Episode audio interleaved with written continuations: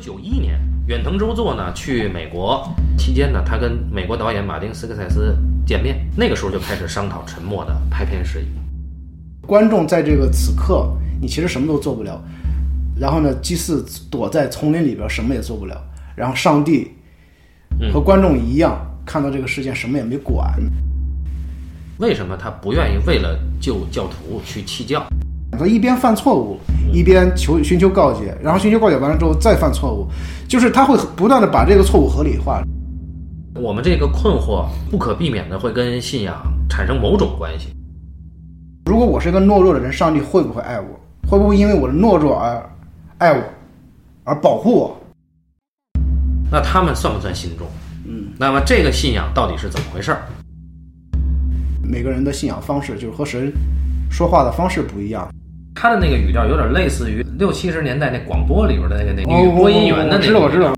道。就马上就我操就飞升了，就就是那个讲课的人马上他要不收着点儿，估计他就飘起来了，就那种感觉。就今天所有的一切都是唯利是图的，我觉得这个东西有问题。电影嗯，跟我们生活之间有没有关系？我觉得它可能起到一定麻痹作用是真的，嗯，就让你看看起来很美、赏心悦目的啊。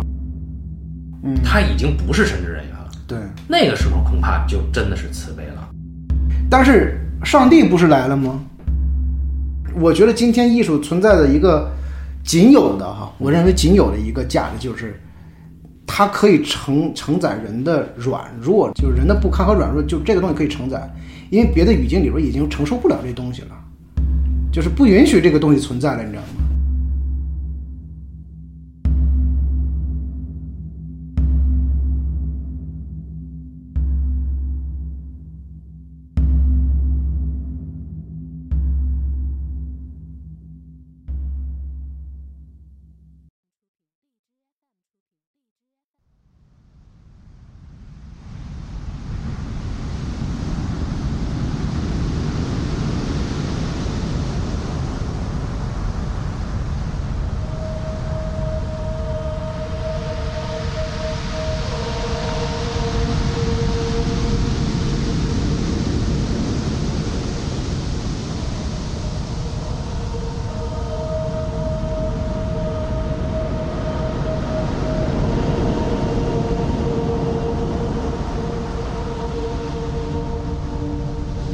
您现在收听的是半斤八两，呃，很久没录了啊，所以呃，容我们热一下身啊。大家好，我是小青年。这个节目的开头将会发生一些变化啊，在形式上跟以前有点区别。改版以后的半斤八两会有什么变化呢？啊，几乎没有任何变化啊。哎，呃，唯一的变化就是可能这个更新的时间比以前更加的不确定啊。很多的听友留言啊，呃，就是老在问什么时候更，什么时候更，然后还有有这个放弃我们的，嗯，在此先感谢这个一直守候着我们的节目的听友们啊。那至于接下来的这个更新频率呢，还真的不能确定啊。一方面呢，是我们各自的生活呀、工作上，嗯，能够碰到一起的时间比较少。嗯，另外一方面呢，就是我个人呢，呃，家庭原因，包括孩子的原因，我要继续的就花很大的精力去陪孩子。另外一方面呢，就是我们现在开始每做一期节目，做的准备功课会越来越多啊，就是我会逐渐的认识到。既然更新比较少，那就把它做透，尽尽可能的做透啊啊！所以呢，呃，接下来的更新时间依然不确定啊，这是这是一些呃算是解释吧。然后嗯，我们的公众号呃，从这期开始，每录一期节目，将会在公众号里面以文字和图的形式把。就是该期节目的信息点，或者说是提纲，啊给罗列上，然后大家可以在听的同时啊翻开公众号。那么公众号的名字，你可以在微信公众号里搜索中文啊汉语啊半斤八两抡电影七个字啊，哎是七个字吧，是七个字，对，关注一下啊。那么除了每期节目的信息呢，还有一些我们写的一些文章之类的东西啊，大家都可以来看。嗯，也包括该期节目所提到的参考片和参考的书啊，以及其他的资料等等等等。那么这一次是一个呃新的专题，这个专题的呃生发呢有一些历程的啊。首先呢，这期节目，这期我们录这个电影《沉默》啊，以及《沉默》背后的原著小说啊，也叫《沉默》 啊。然后我们这个呃录制这一期节目啊，它的肇始的原因呢，是在二零二一年的春节前啊，那个有一些新闻，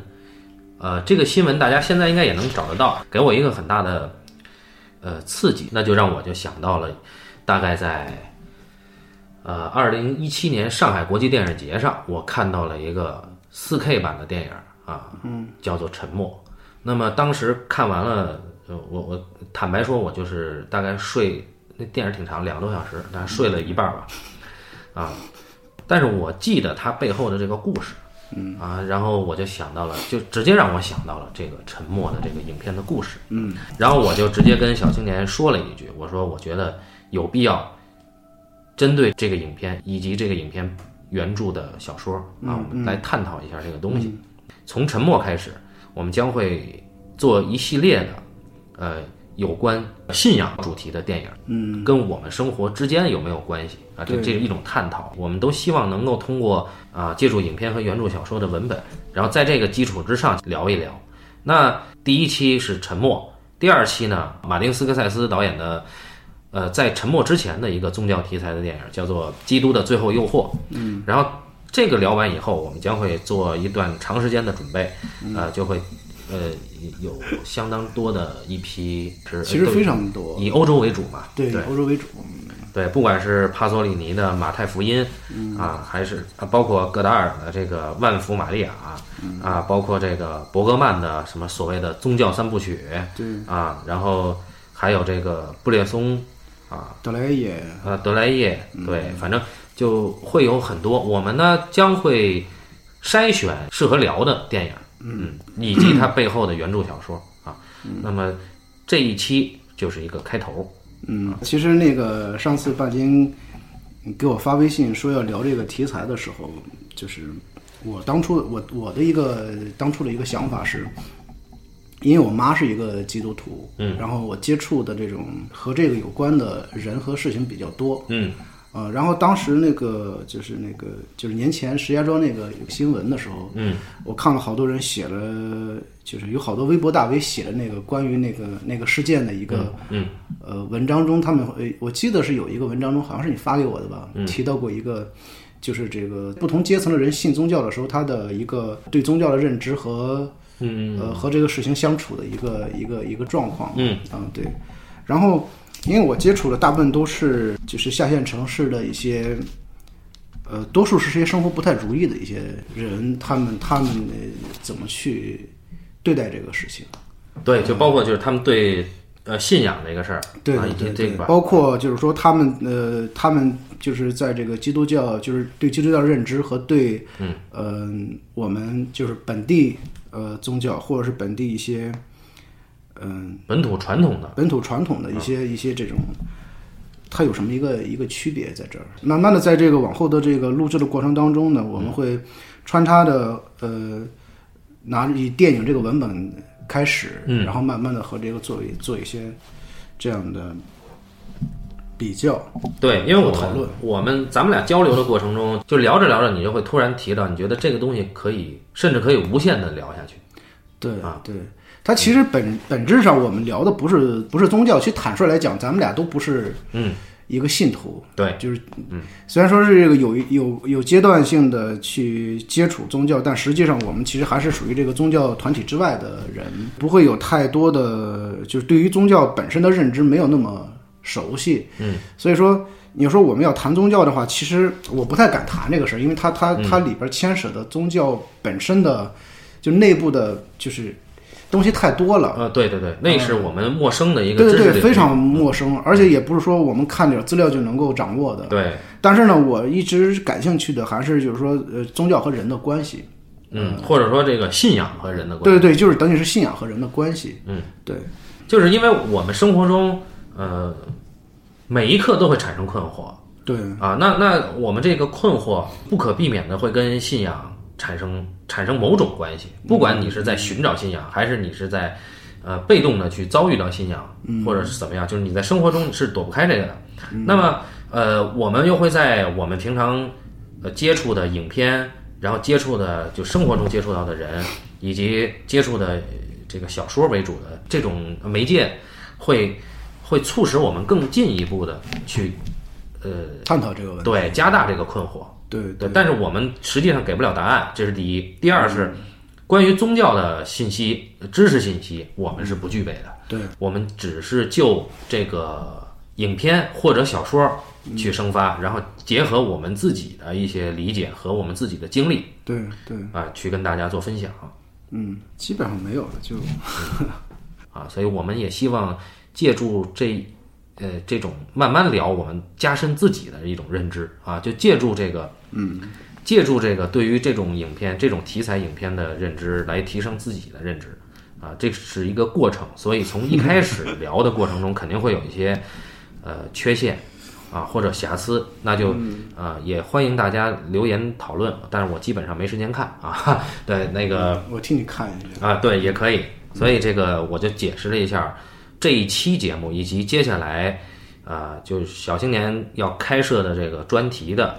一个肇始。那么接下来我们就可以切入到《沉默》这个电影和它背后就是它原著的小说。就这么开始吧。好，那就那就从沉默开始啊。嗯，那么沉默这个，我们首先要明白一点，就是沉默是一个小说在先的一个文本，然后沉默这个小说，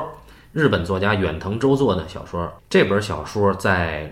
日本文学领域乃至世界文学领域获得的赞誉是极高的。对对啊，有当代的作家评价啊，就认为沉默代表了日本文学的就某种意义上的高峰，对对，对吧？非常高评价。所以就是我那大家都可以去豆瓣儿查，就其他人对这个书的评价啊，就是他说代表了日本二十世纪文学的最高水平。啊，对这个这个我们且不论，对，在南海出版社在前一版，你这是新版的，前一版的呃封面背后有有这个是谁说的这这些话，嗯嗯，对，那么这个小说的分量非常重，嗯，这个小说出版以后。大概过了十年，在一九七一年还是七二年，日本导演小田正浩把它改编成了电影。嗯啊，然后这个电影基本上出来以后就没有什么声息了。我没看过那，你看过那部？对，我专门看了啊，怎么样呢？就是很呃很很不好看，嗯啊，待会儿会聊到啊。嗯嗯然后呢，在大概在一九九一年，嗯，远藤周作呢去美国，他去出席以他名字命名的叫远藤文学研究会，嗯啊，然后呢，在这个美国期间呢，他跟美国导演马丁斯科塞斯见面，嗯啊，那个时候就开始商讨《沉默》的拍片事宜。嗯，那我们知道《沉默》这个影片在二零一六年上映了啊，应该是一六年上映的。一六年上映的。对，呃，那这期间有呃几二十多年的、三十多年的跨度了，嗯，对吧？从九一年，我数学不太好啊，啊，那个第一版电影是一九七一年，嗯，然后第二版电影是二零一啊六年上，映，差不多。嗯，它这个小说出版是一九六六年出版的，嗯，获得了第二届古奇润一郎奖，嗯，这是这个小说的一些信息啊。这个小说呢，我们接待会儿呢会在呃聊具体的影片中再提到这个原著里面我们自己的一些理解，就是为了让大家有一个大概的一个时间逻辑，我梳理了一条时间线。这个时间线是故事，就是原著和电影都一样啊。故事它它的讲的这个故事发生的时间背景，呃，这个事件是什么呢？是日本政府，就是日本的德川幕府，针对天主教的传教神职人员以及天主教的在日本的本土信众，嗯，啊、发起的一种这种宗教迫害运动，嗯，啊、也就是说，因为日本有本土的神道教，有佛教，啊，那么他们认为天主教的传播动摇了他们的统治，对，啊，他们认为这是异端，所以他们要对呃开始驱逐神职人员啊对。大概从这个最早是一五八七年，丰臣秀吉统治日本时期开始对对迫害天主教徒。对，到了一六一四年，德川幕府开始有针对性的驱逐神职人员。他是一二年的时候颁布了禁教令，嗯，然后在一四年的时候，呃，他等于是一四年到一五年，其实是德川幕府、德川家康发动了对这个丰田家族的这个这个呃内部战争，最后他不是整个把那个就是消灭了这个这个呃丰臣家嘛？嗯，就这个时期，他但也是进一步加深了对宗教的这个这个驱逐。嗯嗯，然后呢，接着就我们原著小说里的故事就发生了。原著小说里边有一个非常重要的人物叫费雷拉神父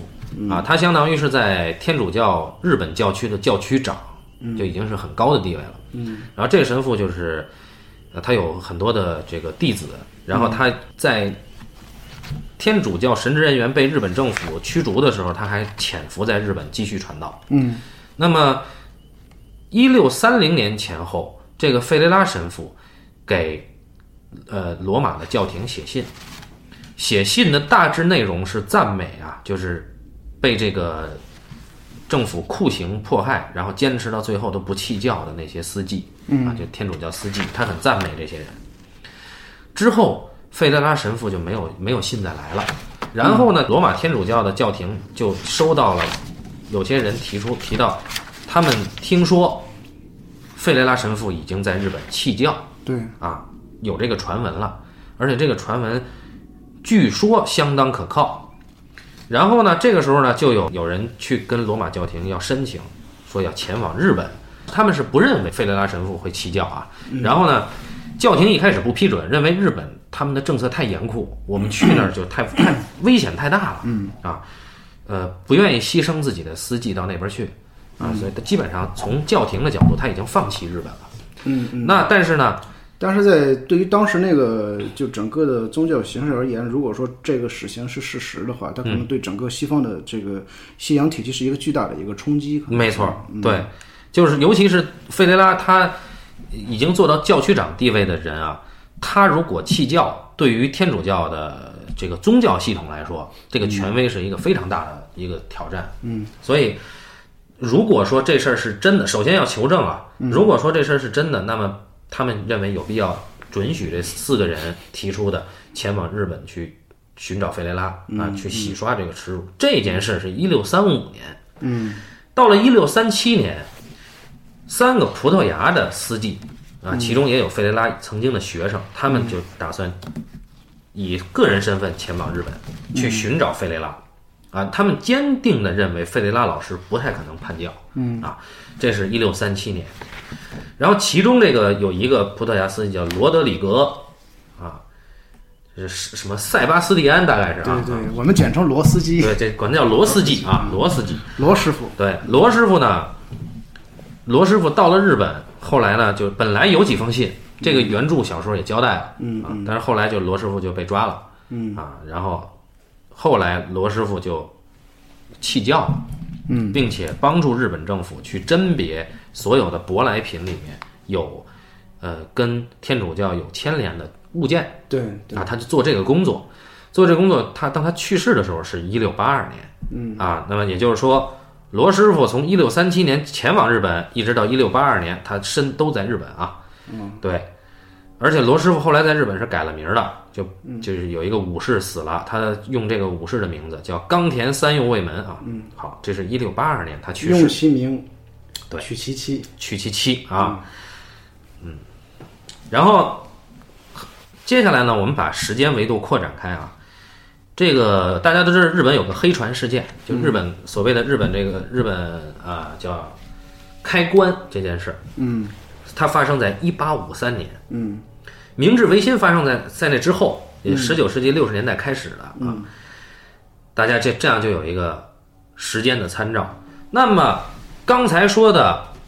日本迫害天主教徒的这个政策，以及这些司机前往日本的这个时间，对应到我们国家是什么时候呢？是明朝万历年间，嗯，万历是一五七三年到一六二零年，以及崇祯年间，一六二八到一六四四年。就这个期间啊，一六二八、一六四四崇祯年，那就是罗斯基在日本待的时间。嗯啊，那么清朝圣祖康熙是一六六二年到一七二二年，对，所以大家有一个时间上的参照。那么接下来呢，我们就开始正式的、简单的跟大家介绍一下沉默讲的什么故事。嗯嗯啊，就接着刚才那个话说，葡萄牙的司机罗司机，还有什么卡尔贝司机啊，就就有有那么几个人儿，他们要去找老师，因为这个老师呢，就传说在日本叛教了、弃教了，他们是死活不信，对于是就就冒特别大的生命危险偷渡到日本，因为那时候日本没有开关啊，对他偷渡他小说里边是写了三个人，嗯就是罗斯基，还有卡尔贝，对，还有另外一个，嗯，但是在这个就是到达澳门，澳门的时候，因为他们从澳门要要偷渡到日本嘛，对到澳门的时候就是说其中那一个就已经病倒了。啊，对走不了，走不了了。所以说最最后是他跟那个他们找了一个中国的一个这样的，类似于是一个就像包打听这样的一个人，嗯啊，然后联系到了这个就是我们这个电影和小说里边的一这个么重要角色，对一个重要的角色叫吉次郎，嗯，然后由他带着他们。就对是说潜伏，就是说这个偷渡到了日本，哎，吉次郎是从日本跑到了澳门，对啊对，对，是一个也是因为这个禁教令，对对对对对是对。然后呢，吉次郎带路，他们就坐着澳门的商船吧，或者说小船嗯吧，到了日本。到了就是到了日本以后，已经九死一生了，因为海浪啊、对对对对，嗯风很大呀、等等等等。到了日本以后呢，他们罗斯季和卡尔贝俩人呢，还得先藏在村里，嗯啊，在村里边先小范围的接触村民传道，并且打听费老师的，我们管他叫费老师吧，对啊对对嗯对呃费老师的下落。 在这个过程中啊，他们还到了吉次郎的老家，就是在这个村的附近的另外一个村儿去传教。嗯，但是呢，这个时候不知道是谁举报了。嗯嗯，这个当时的政府就是他们当时是隶属于这个井上啊，井上驻后手这么这个这个人，嗯啊，相当于是地方行政长官，嗯、啊，就是如果大家玩过《泰格励志传》这个游戏，你就知道这个丰臣秀吉以前叫羽柴秀吉啊，他叫呃羽柴羽柴什么驻前手吧，好像是啊，嗯，那这个人姓井上，这个人呢是严酷的迫害呃信徒，尤其是严重的迫害神职人员，嗯，井上呢就他的手下就开始全村搜捕，啊，搜捕信徒。然后在这过程中，罗斯季就逃跑了。他逃跑的时候呢，被这个吉次郎给出卖了。对，哎，出卖了以后，罗斯季就被这个就给抓住了。嗯，哎，抓了以后，这是一条大鱼。嗯，以井上为代表的人呢，还雇了专门找了翻译。嗯，就屡次劝罗斯季弃教。嗯啊，只要你弃教，那些跟随你的这些日本本土的信徒都可以免死。嗯，但是如果你不弃教，他们就会以很严、很很惨的方式死在你眼前。嗯啊。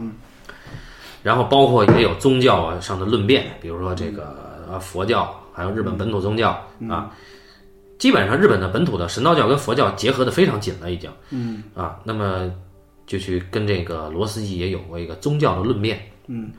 到最后啊罗斯基坚持坚挺不屈啊。嗯，那井上就派出了杀手锏，就是罗斯基，你来日本不就为了找你的老师吗？嗯你看看你老师现在叫泽野中安 啊，哎已经啊、就是有了一个日本名字，对啊，并且这个这位老师呢是住在寺庙里，对啊，然后这位老师现在在帮助日本政府写天主教，呃，如何如何不靠谱啊，去政委，他等于写一个天主教的百科全书，相当于，对，但是他在、嗯在挑这个天主教这里边的毛病。对对，然后这罗斯基就有点崩溃了啊。接着呢，他又目睹了他跟他一块儿来日本的那个卡尔贝，嗯啊，卡尔贝呢也被抓了，嗯，就在罗斯基的眼前，就当地的这些官吏啊，就把那个信众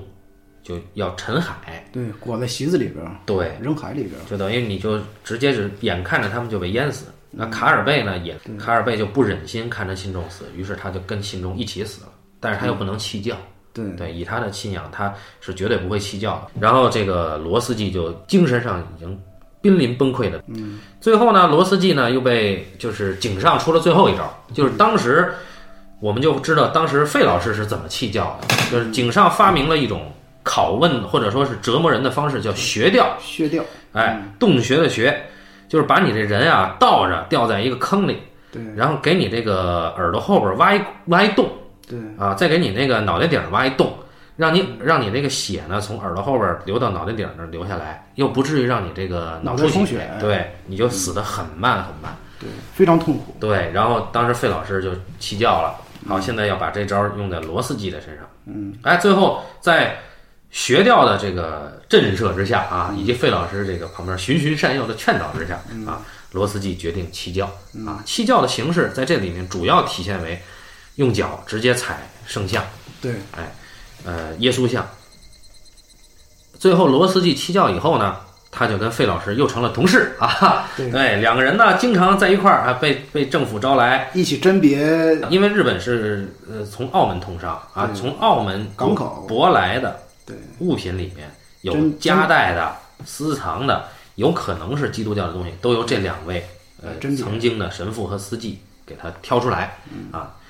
然后到后来，这个这个曾经背叛他的这个吉次郎啊，又成了这个罗斯基的这个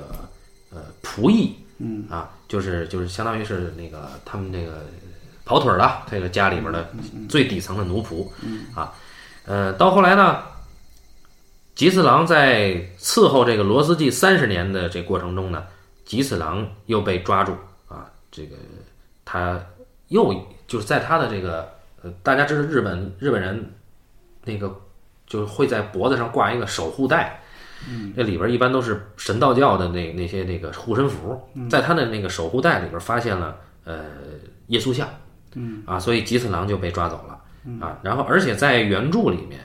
我们基本上可以通过文字认定是罗斯基，嗯啊抓住的吉次郎的这个这个证据，并把他送交了衙门。嗯，那么到最后罗斯基就相当于是病死了嘛，大概六十来岁啊去世，哎，就整个的过程是这样。具体的呢，我们待会儿会聊到，基本上是这样一个过程。对，那么我们呢，先把这个问题提出来啊，在这里边我想聊几个问题。嗯，第一个问题呢是，就是罗斯基啊，在被学掉之前，为什么他不愿意为了救教徒去弃教？这是一个问题。嗯啊，那么这个问题就是作为引子，一会儿我们去聊啊。嗯啊，第二个问题是为什么费老师在劝导罗斯基弃教的时候，他提到这些日本的底层信徒啊，他们的信仰啊是变了质的基督教信仰，嗯啊，他们不是真正意义的基督教信仰，嗯啊，他为什么这么说？那么借由这个问题引发出的另一个问题，就是说，在费老师眼里，这些属于非原教旨意义的教徒了，嗯，那他们算不算信众？嗯，那么这个信仰到底是怎么回事儿？嗯，我我希望就在这这个在文本的基础上，我们去解决这个问题。第三个问题是，就我们看到吉次郎大概有三次告诫，就吉次郎的意义，实际上在这故事里非常重要。对对，我们待会儿要重点聊一聊吉次郎。嗯对，那么这就涉及到原著，原著呢，这个影片里没有的啊。原著罗斯季在被吉次郎出卖之前，在逃逃亡的过程中，他回忆起来自己曾经在求学的时候问过很多神父，嗯问的一个问题是什么呢？是为什么耶稣能够宽恕犹大？对因为大家知道犹大是最后把耶稣出卖的，嗯啊，是因为犹大，罗马当时的这个这个罗马的统治者把耶稣抓起来，最后钉上了十字架，是因为犹大的出卖。为什么耶稣能够宽恕出卖他的人，并且爱他呢？在圣经里，耶稣有一句话对犹大说的，叫“行你所该行的去吧”。那么这句话罗斯基不懂，他就说，说这句话的耶稣当时到底心里有没有厌恶？他是愤怒、是憎恨还是爱呢？针对这个问题，当时的神父老师给罗斯基的答案都不一样。罗斯基当时也不懂，他是一个学生嘛。嗯。而在逃亡的过程中，罗斯基有了自己的理解啊，这个待会儿我们可以去聊一聊啊。他他说啊，在他眼中，他说在我的眼中，如果允许我有冒读的揣测，犹大本身就是为营造基督戏剧的人生和死在十字架上的光荣而设的可怜傀儡玩偶。嗯啊，那么为什么他会想到犹大呢？因为他当时很 厌恶吉次郎，嗯，吉次郎已经在他眼前叛教了，然后他又跟吉次郎就朝夕相对，对啊，因为他逃亡的时候他不认路，又嗯口渴、又饿，他遭遇到了吉次郎。吉次郎呢，就等于村里边最坚定的信徒就被迫害了。吉次郎呢，就当着面叛教啊，嗯对又又吐了吐嘛，又骂当着他的面儿三次叛教，对，嗯，然后他就很嫌弃基斯拉，所以他想到了耶稣对犹大的态度。嗯，好，那么通过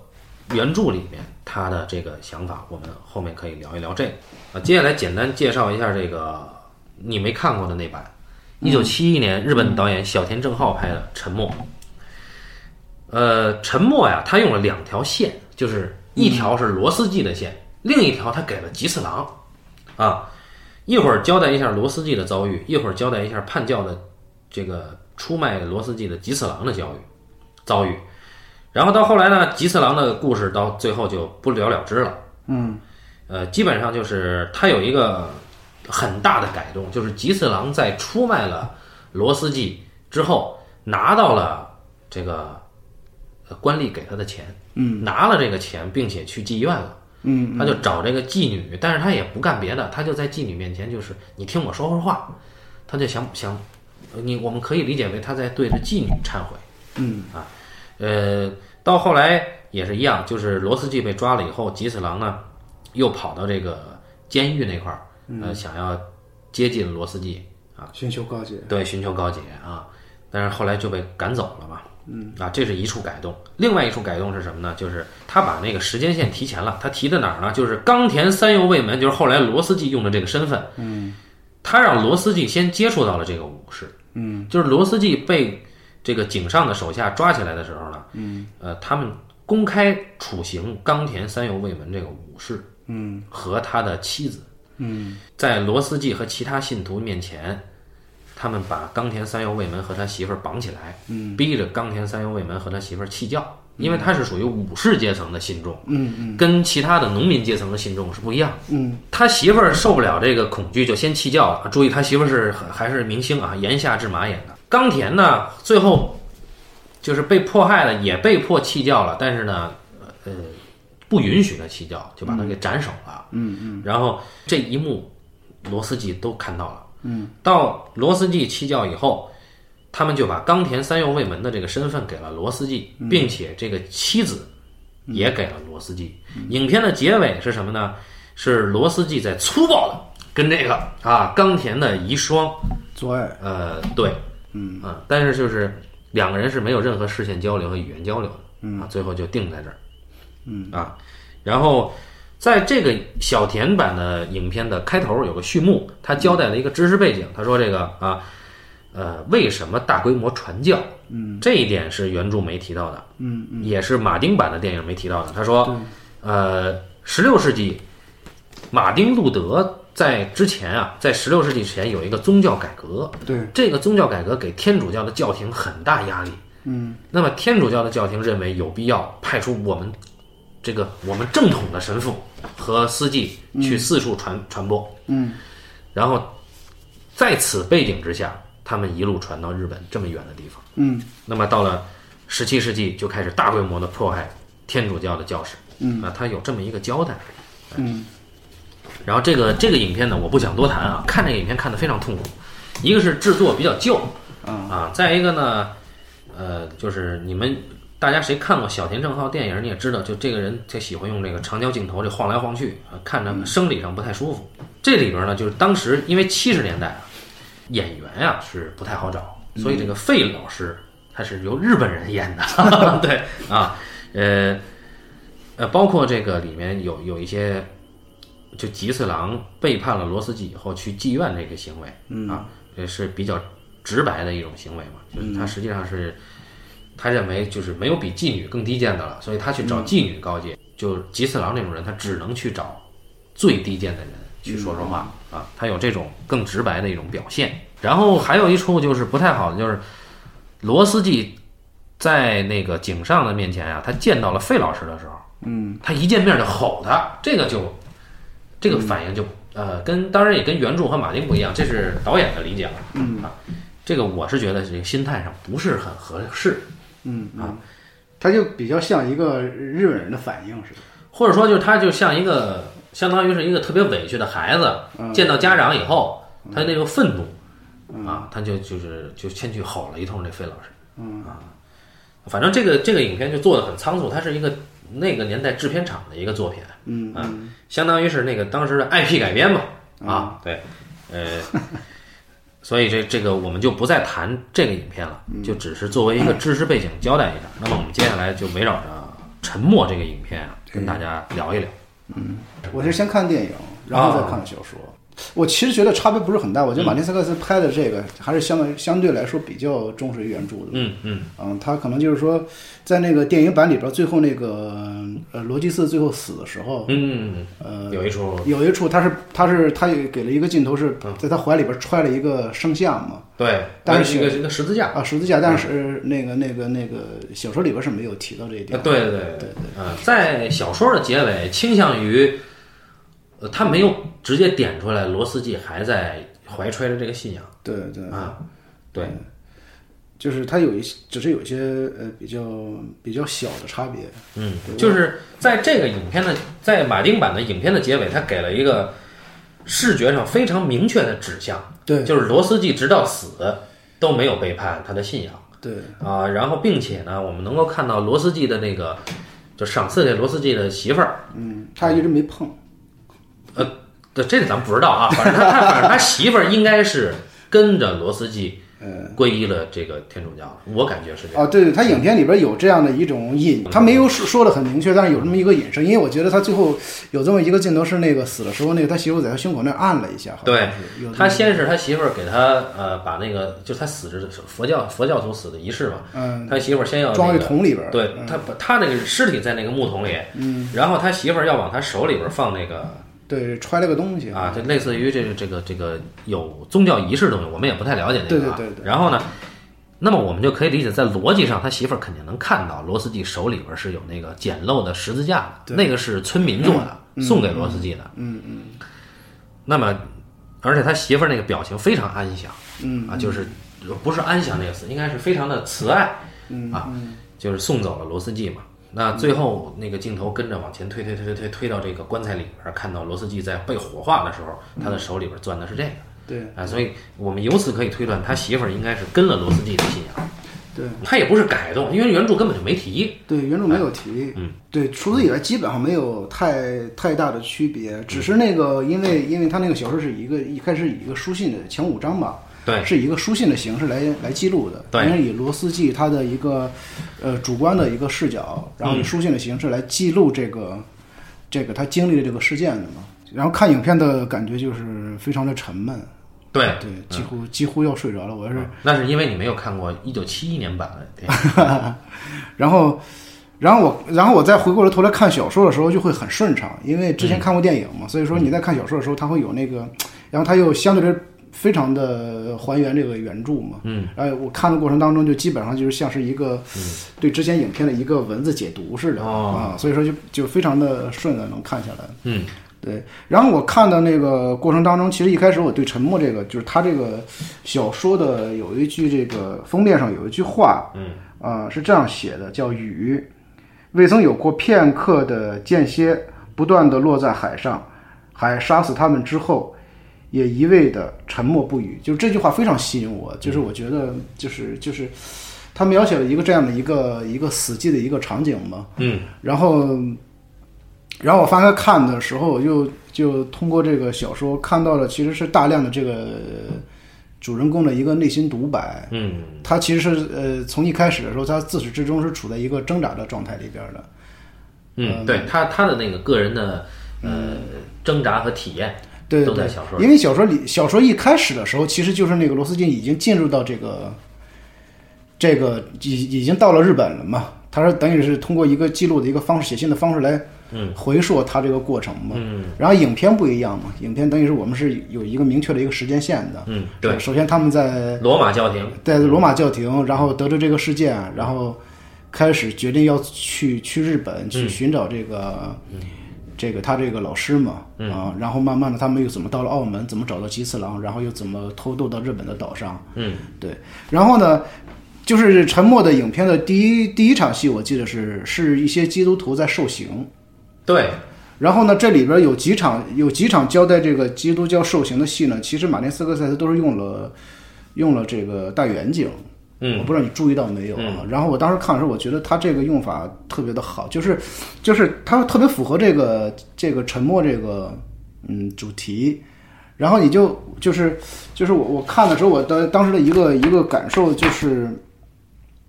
就是死亡在这样的一个视角之下呢，它就会变变成了一个事件，你知道吗？就微不足道。对，然后然后就是我们看到它的时候，就是说你不会有那种特别特别刺激性的一个一个感受在那儿嘛。然后就这个过程当中呢，就是说神一直没有出现过，然后呢，代表神的司机呢，他又躲在这个密林当中，窥视着那个远方的地方。然后就是这个过程当中，就是说我觉得那个他给的这个视角其实是一个，就是观众在这个此刻，你其实什么都做不了。然后呢，祭祀躲在丛林里边，什么也做不了。然后上帝和观众一样，然后在一个远的距离里边看到这个事件，什么也没管，你知道吗？就是说他有一个这样的一个，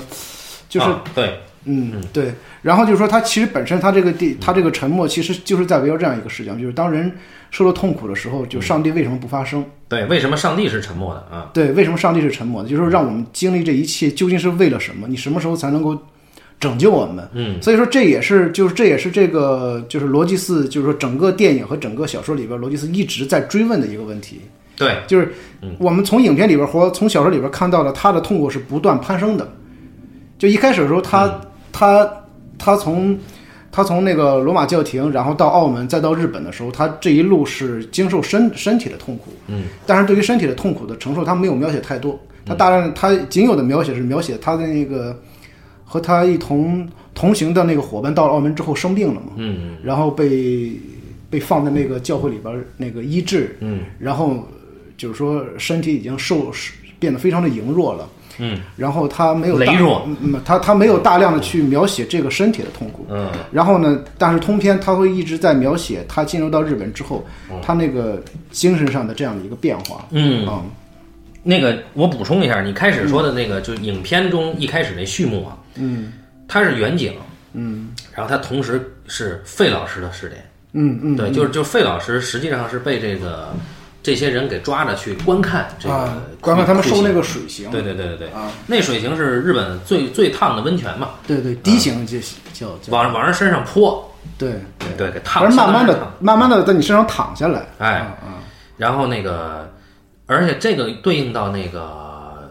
原著的小说是有的，就是费老师写给教廷的信，就说、啊，我得告诉你们，我们的这些司机们，嗯，面对这些酷刑啊，这个啊，这是面不改色啊对，坚定的维护他的信仰，对哎对。对，哎就是，然后呃，我很为他们感到骄傲，嗯。然后我们也看到了费老师的这个试点，然后再跳出来，就是刚才小青年说这个远景试点，就有一种，呃，就上帝试点的感觉，对啊，就就也没法干预，嗯，也不干预，嗯，对。然后接下来费老师这边就就没了，这个信息就没了，就跟接下来转到罗斯基那边，就到了这个天主教廷，嗯，这个天主教廷这就有意思了啊，就是我看的时候就比较出戏，嗯，为什么呢？因为当时那个天主教廷，就罗斯基他们打算说我们要去找费老师，然后谁接待的他们呢？是这个《哈利波特》里边的 Snape，哈， 然后呢，谁是那个罗斯基呢？罗斯基是这个《血战钢锯岭》里的一小爷们儿啊，就是超凡蜘 蛛侠对，超凡蜘蛛侠。然后谁是卡尔贝呢？是这个《星战》后后篇的这个这个，应该是这个韩韩索罗的儿子啊，也是那那个婚姻那个对婚姻故事啊，对对对对，那长得就很有特点那哥们儿。对，那谁是费老师呢？就是那个呃，《星战前传》里边的奎刚啊，所以就是伊大姆家连森 哎，连连姆尼森啊，嗯对，所以大家就看的全是熟脸儿啊。对，到了日本这边呢，还有好多熟脸儿，这个就这我就不用说了，这太出戏了。但是总的来说，因为我在这个影片之前看的是一九七一年版的，所以呃一九七一年除了岩下志麻以外，没有任何可以看的地方啊。然后，呃，等到了这边呢，就就我就感觉他其实就拍的也很好，然后就整体他又很忠实于原著，嗯，就我就看的还是很舒服，就不像那个当时在上海我看的时候睡着了，但是现在看还是挺精神的。啊对对对，我啊，但是在这之我是跟你相反，我是先看的原著，啊啊，对，看完原著看的那个一七一年版，然后又看的这个，嗯，然后原著呃有一个就是远藤周作先生写的后记，这个很重要，嗯嗯，他说咳为什么会写这小说？嗯，他这个他曾经因为是肺病吧，在疗养院疗养。他说，几年前呢，嗯他在这个疗养之前，他在长崎见过一块磨损的圣像，这圣像上面有黑色的这个脚趾头的指痕，嗯说长久以来一直萦绕心中，在我住院期间踏过的圣像的形体逐渐形成。嗯罗德里戈最后的信仰比较接近基督教思想，这是他的说话啊。他说：“这是我现在的立场，我也知道会受到神学方面的批评，但也认了。”所以对于呃原著的阐释，我认为这个作者本身给了非常清楚的一个态度。嗯啊，就是他认为，呃，罗斯基，嗯，代表了他对于基督教思想的理解，嗯啊，也就是说，我我这个妄自揣度一下啊，因为我也不是信徒，嗯，就我认为，呃，作者通过罗斯基的行为和这个思想上的这种炼狱的挣扎吧，嗯他要给出的是，虽然我可能放弃宗教了，嗯，放弃宗教身份，嗯，但是这个本身也是基督教信仰的一部分。嗯嗯对，就是包括他通过吉次郎去呃反衬他嗯啊，而且在原著里，我认为吉次郎甚至比罗斯基更坚定这个信仰。嗯啊，虽然说吉次郎屡次叛教，嗯甚至背叛罗斯基，嗯，呃，就比犹大过分多了。嗯，然后吉次郎的这个地位是连农民都不如的，因为他连对，他连农民的身份都没有，他不耕地，他不劳作。因为吉次郎，我记得在那个小说里边儿，就是说他多次提到这么，就是说他我忘了他那个具体写了什么了啊，但他那个大致的原意就是说，每次他向那个向那个罗斯季提出告解的时候，他都会这样说这样的话。他说：“你像像我这样软弱的人，对我天生是我是天生是一个软弱的人，但是我怎么办呢？我能改变什么呢？对对对对，对，就说上帝就给了我一个这样的身体，嗯一个这样的就是一个这样的天分，就性格，嗯，就没有办法改变它，就是这是我的命运嘛。对，我觉得我们从吉次郎切啊，嗯，就是那吉次郎他他有几个阶段，嗯，在影影片故事和小说故事之前，嗯吉次郎他是流落到澳门的，为什么呢？因为他全家都被官府抓起来，是因为全家都是农民、海就渔民、渔民，嗯渔民，他们有这个天主教信仰。对那他妻子包括妹妹还有父母都都是信徒，对，他呢看见就是当时官府让他们弃教，嗯，所有人都不弃教，嗯，他害怕了，嗯，也就是说他首先背叛了他的亲人对啊，然后他踩了一下，他就、就就有捡了一条命，对但是他他的家人就全死了，对，所以他背叛了信仰，背叛了宗教，背叛了亲人，嗯然后他放逐，自我放逐也好吧，或者说流落也好，流浪到了澳门。嗯，哎，那后来谁让他重新回来的呢？是这个天主教的司机，嗯，哎，给了一个契机，嗯他去带路啊，呃，重新回来。回来以后，他又开始背叛。嗯先是这个村里的村民被抓了以后，他也被抓了，对他是当时是让这个村里人投票，选出三个给政府的人质，嗯啊，然后政府要审这三个人，让这三个人当众宣称这个我不是信徒，嗯，那一开始好说，你就踩一下圣像，这三个人都干了，为什么呢？因为罗斯基说你们就踩吧，嗯，他们就踩了，但是后来这日本人很狠啊，这官府拿了一个圣母像，对，让他们吐吐嘛，对并且骂圣母是婊子，啊 那个一个老人，就他相当于是在没有天主教神职人员的时候，那个老人充当的是一个类似于，牧师的一个角色，对对对对对，神父的一个角色吧，嗯就是或者说修士的一个角色，他带领大家诵祷文，对对，就相当于他给叫小爷爷。给小孩子做施洗，对对对对对，然后他肯定不干，还有村里一个壮年他也不干，但是哎，吉次郎干了，他又吐唾沫又骂了这个妓女，他又捡了一命。接着呢，就等于这件事儿，罗斯基就看到了，然后罗斯基开始逃跑的逃亡过程中遇到了吉次郎，吉次郎照顾罗斯基，但是罗斯基对他就很嫌弃，很嫌恶，果不其然，罗斯基又一次背叛了他，把他的行踪告诉了官府的人。嗯嗯。那么官府的人抓了他以后呢？哎，这吉次郎就跟着，跟着就是就就是我也我也是基督徒 啊，然后就把他就让官府把他也关进去 了，他就去跟这个罗斯基去忏悔 去，他说我我要告诫啊。 对。罗斯基也就勉为其难的给他告诫了嘛。嗯。因为他也宣称自己是基督徒，他就跟其他的那些村民信众关在一起了。嗯。然后这官府又一次让大家宣称弃教，嗯啊，这个反正就是踩呗，对，踩圣像呗，哎，又在罗斯基的面前，其他人都不干，嗯，就他上去踩了一脚，对，又把他给放了。哎，最有趣的是呢，到最后罗斯基弃教，嗯，罗斯基弃教以后，他就有了一个日本人的身份，日本武士的身份，嗯，那这我们知道日本武士他得有这个家丁，嗯，哎，没想到就把他带上了，他就跟着这个罗斯基就走了，就去、去武士的宅邸了。嗯，哎，一直到最后，但是这个时候出现了反转。嗯，这已经不在影片的故事正序里了，它是通过这个，呃，结尾有一个那个，相当于它是记录这个天主教神职人员后来弃教以后成为武士，记录这些人算是一个记事官，他把这个这些人的所作所为给记下来的这么一个笔记。嗯嗯通过这个笔记间接知道吉次郎根本就是在精神上没有放弃信仰。嗯，所以到最后他怀揣私藏这个耶稣像，嗯，被甚至被罗斯基给抓了。嗯，哎，那最后小说没有给出罗斯基还是不是一个。有信仰的人，但是反而是吉次郎到到到被抓的时候， 对对都是怀揣着嗯对信仰的，这个是很有意思的一个过程。对对，嗯就当时啊，这个德川幕府他给了这个检举天主教的赏金啊，非常高，对，司祭检举拿三百枚银，银三百枚，嗯，修士检举银二百枚，嗯，然后重新信仰天主教的检检举他们能够拿银二百枚，嗯啊，然后你这个揭发邻居，嗯啊，或者是室 友，哎，或者是这个你们家的亲戚里边儿，如果有信的，你可以拿到一百枚银啊，哎，如有这个物品你藏匿的这个呃这种牵涉宗教的物品，嗯，不主动上报，嗯，一旦查处，物主还有这个其他跟物主有牵连的五个人要连坐，嗯，啊，这是当时的这个政策，嗯嗯，有有意思的是，在原著里啊，在原著里就是当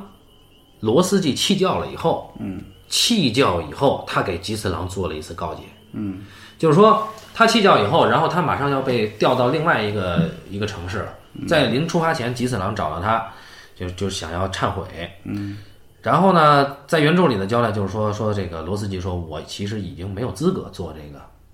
就听你忏悔了，嗯啊，呃， 但是呢，他还是。就是罗斯基还是给吉次郎做了只有神职人员才能做的奥祭对啊。然后这里边在原著里边给出的是，我即使背叛了他们，但我不会背叛主。啊，我用与以往不同的形式爱着那个人，那那个人就是主嘛。嗯。然后为了了解他的爱，到今天为止，就是了解主的爱，到今天为止所做的一切都是必要的。在日本，就是在这个国家，我现在仍然是最后的天主教司机，而那个人并非沉默着，纵使那个人是沉默着，到今天为止，我的人生本身就在诉说着那个人。嗯，其实这句话在原著里的这这个交代非常重要。嗯啊，就是呃，作者远藤周作借罗斯基的心理活动，嗯，说虽然他弃教了，嗯，但是他弃教的行为，嗯，也依然是基督教的精神。嗯啊，就是说你在信仰上并没有放弃，没有背叛，啊，形式上是背叛了。所以这他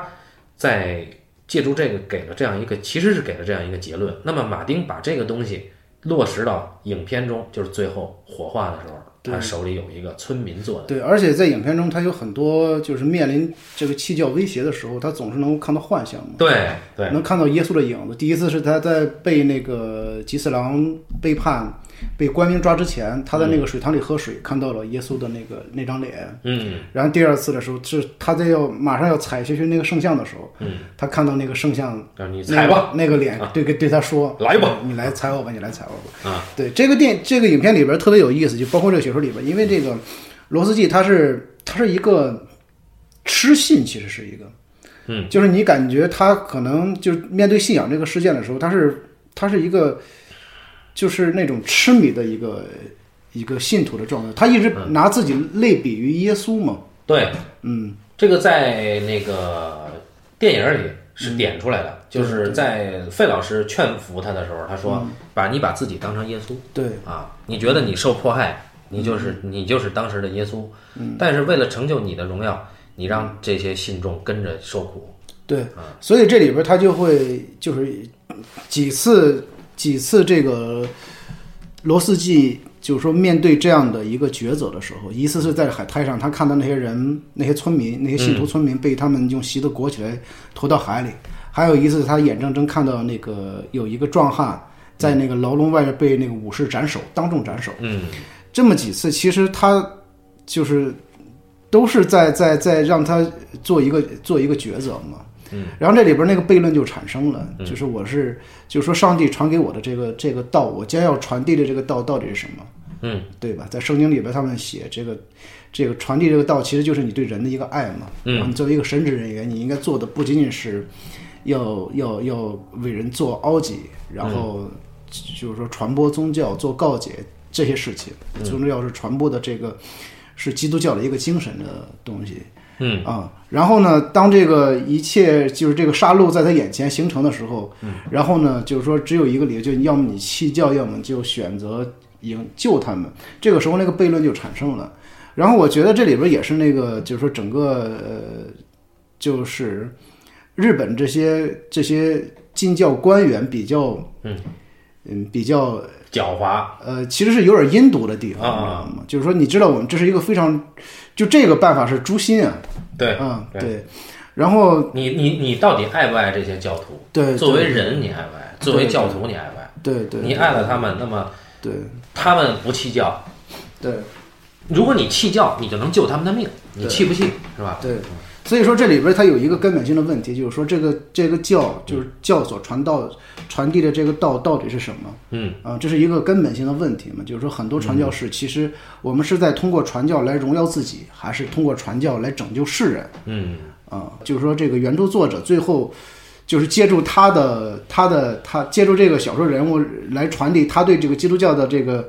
认知的时候，可能也是这样，因为最最终的时候，你需要你需要做的真正的事情其实是拯救世人，而不是荣耀自己的，其实是对，就那爱到底是什么？对对啊对对，对，因为基督教里边一直在讲奉献嘛，嗯，对吧？他他讲的不是一个自我的一个，嗯，他可能不像像像道教和佛教里边讲的更多的是一个自我的一个悟的过程，嗯，他其实讲的更多的是一个奉献的过程，就是你要不断的通过你的身体力行去把这个东西传递出去，嗯，啊，然后你是通过这个传递的过程当中，然后。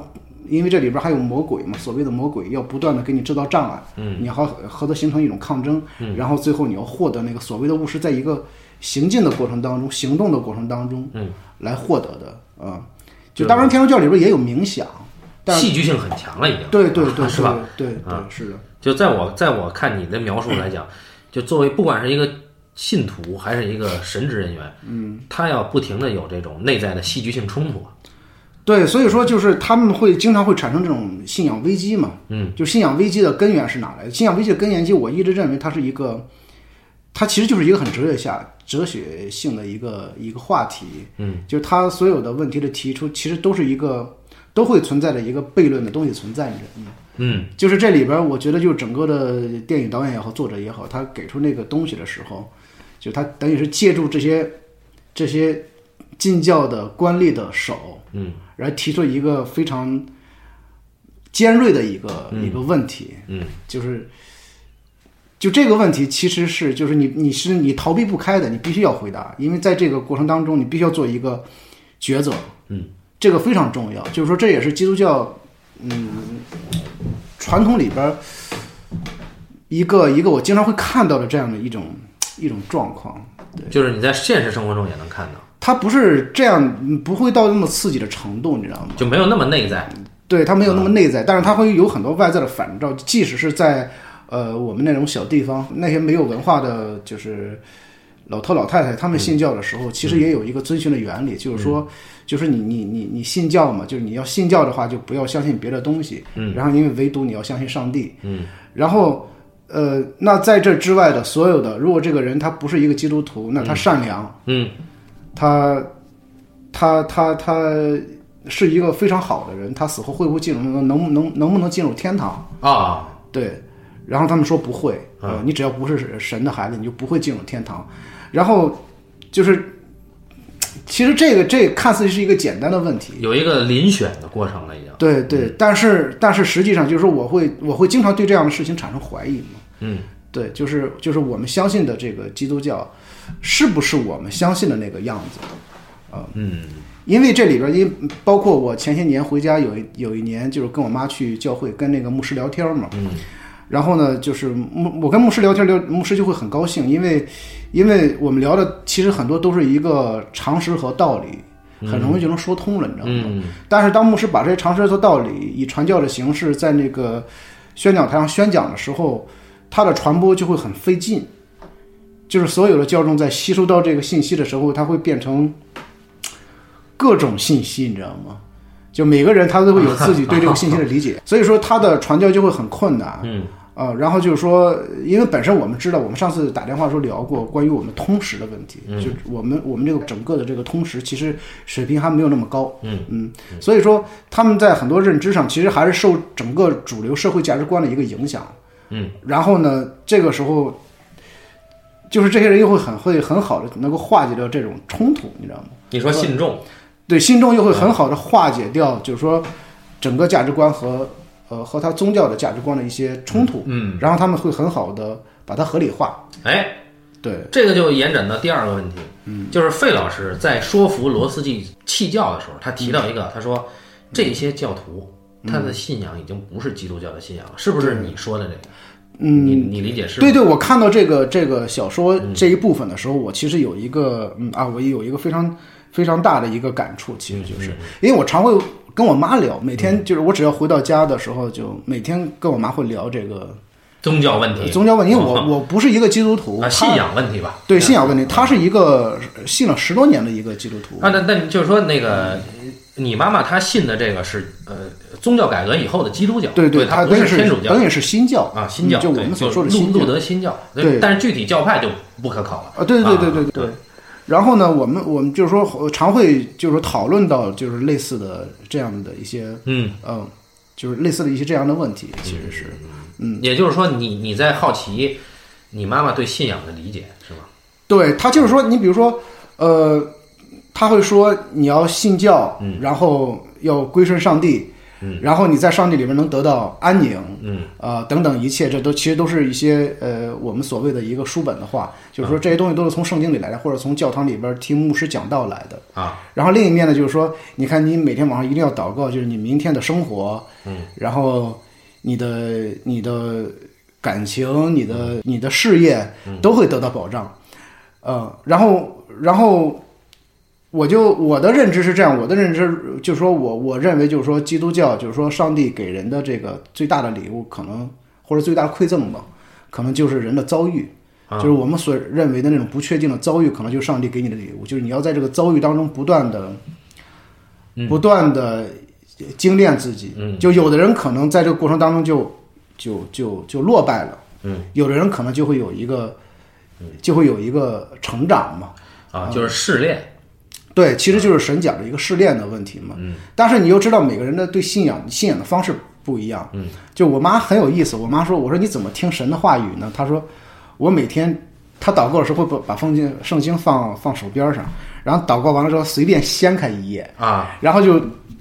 掀开一页之后呢，用手指指到的那一篇 那篇经文，他就认为这是神，就是神在回答他刚才祷告的那些问题，你知道吗？就是哦，就是非常有意思。就是你说这个东西它有科学逻辑在里边儿，其实并没有。但是呢，就是所有的一切它都能够自洽自自洽，你知道吗？哦就是在他的理论里边儿，所有的一切都是自洽的。然后我又觉得很神奇，比如说他有一段时间，呃，有一些他自己的一些问题，就是嗯一些。一些他生活上的一些问题，他就非常过不去那坎儿嘛，他就他就反复的祷告，然后祷告完了之后就打开圣经，然后圣经里边就会有一段话出现，那段话呢就是说你想要的我都会给你的，你不要为此而焦虑，你知道那那个意思是就是言外之意是这个，你知道吗？然后呢，他就他就说啊，看来是那个上帝跟我说。不要为这个事儿发愁，其实是没有多大的事情。然后他那个圣经里边会有一段文字，可能写到的是，那个意思，因为圣经里边也都是一些小故事嘛，他可能就讲的是那个意思，就是，呃，你拿多少钱奉献给上帝的时候，其实就是说，你比如说他们基督教里边要有每个每个月要向神奉献十分之一的收入嘛，就是说其实就是奉献给教会嘛。然后呢，你你你有多了你就多奉献，少了少奉献。然后你只要奉献给教会，就是说上帝给你的远远大于这个东西。嗯就因为我们都知道，在那个就是耶稣整个的整个的这个传教的过程当中，他其实有一幕是在那个旷野里边儿，很多穷人向嗯他来求告解的时候，他就说：“你们缺什么？你们缺。”缺面粮包啊粮粮食，上帝啊对会给你粮食。结果呢，他一伸手，然后就一下子每个人都，就是说地上多了很多筐，里边全是饼，嗯，然后说，然后又是，然后然后上，然后耶稣说，你们想要的东西都是丰富的，结果又是又多了好多鱼，嗯对，然后就会有这样的一个神迹出现嘛。然后呢，就是我妈一读的时候啊，其实就是说上帝都会满足你的，然后他就觉得。这是他和呃呃上帝一个交流的方式，你知道吗？然后呢，就是说，其实你从我这个角度来说，我行不通的，我我我我我根本没用，你知道吗？我然后他就说，他就说，其实是每个人的信仰方式，就是和神说话的方式不一样。嗯，然后这个东西呢，它其实是一个呃，它是一个新教，可能更因为是到了新教的时候，释经权就放开了释经权了。但是在天主教的时候，释经权不是随意呃随意人都可以解释圣经。对，其实这也是那个天主教和后来的基督教、新教，它有一个很大的一个差别在这儿。所以新教改革它更利于传播。对新教改革利于传播，因为我们知道当时的背景是因为新教新教改革之前，因为新教改革包括文艺复兴和启蒙运动，他们三个整个的推动了欧洲文明的一个进程嘛。但是在那之前，我们都知道中世纪非常长的一个中世纪时期是一个巨大的黑暗时期，就在那个时期的时候，正是因为呃基督教的权力过于大了，嗯嗯，他们就是说整个的他的他的专制专制性非常的强嘛。他对一切有最终解释权。对对对，有最终的裁判权啊啊啊！所以说整个整个呃中欧洲中世纪时期真的是民不聊生，所以说那个时候人对信仰的认知，嗯，就会产生一些极大怀疑。其实最终产生极大怀疑不是那个农民阶层，它其实是新的那个资本主义的萌芽产生那些商人阶层商人阶层其实是开始对这个产生质疑的时候，然后他们才开始有了这样的一些一系列的启蒙运动。嗯，然后然后呃包括刚才你说的那个那个那个呃宗教改革，马丁路德那个宗教改革也是由此慢慢产生出来的嘛。嗯，然后其实就是因为新教的等于是全方位的一个一个重新的一个解释，嗯，它就便于宗教的大量的传播了。其实，嗯，就我们知道在在之前。常年的战争其实持续时间最长都是宗教战争，包括到现在整个中东地区的战争一直是以宗教的名义展开的嘛。所以就是在那个小田正浩的影片开头，嗯，他提到了，就是说罗马教廷认为新教的传播威胁到了他们的权利。对，嗯因为新教的传就是说，呃，整个天主教在日本的传播，它其实从精神上，嗯，它是从精神上能够非常快的，能够给到你一些慰藉吧，我觉得是，嗯嗯，对，因为那儿的人太苦了。对对对，给了一些慰藉吧。所以说，在那个时期，它不光是整个的大部分的农民信教，因为我我看了一个资料说，在那个时期，就是一五几几年，就是说天主教刚传到那个日本的时期，大约才有几年的时间，就已经长高达十五万人嗯信基督教了。在那个在这个阶层里边，它除了农民农民阶级，还有好多是武士阶级，对嗯就下下级武士嘛。所以说，当时那个德川家康在那个就一四年到一五年发动两次。发动两次那个，一个是大阪夏之阵，这个呃发东动之镇和夏之镇，对东之镇和夏之镇对这个这个丰臣家族的这个这个战争的时候，其实里边有一部分人，嗯，有有有有一部分这个教徒是倾向于丰臣一方的，嗯，他们是站在丰臣秀吉这个家族一方的。呃，包括在那个时期是，就是很多那个信教的大名，他们会向教会赠送土地和赋，他们那个那个好多那个赋税，嗯，然后那也增加了是教会的教会的这个这个这个收入嘛，嗯，然后教会也通过也会通过商人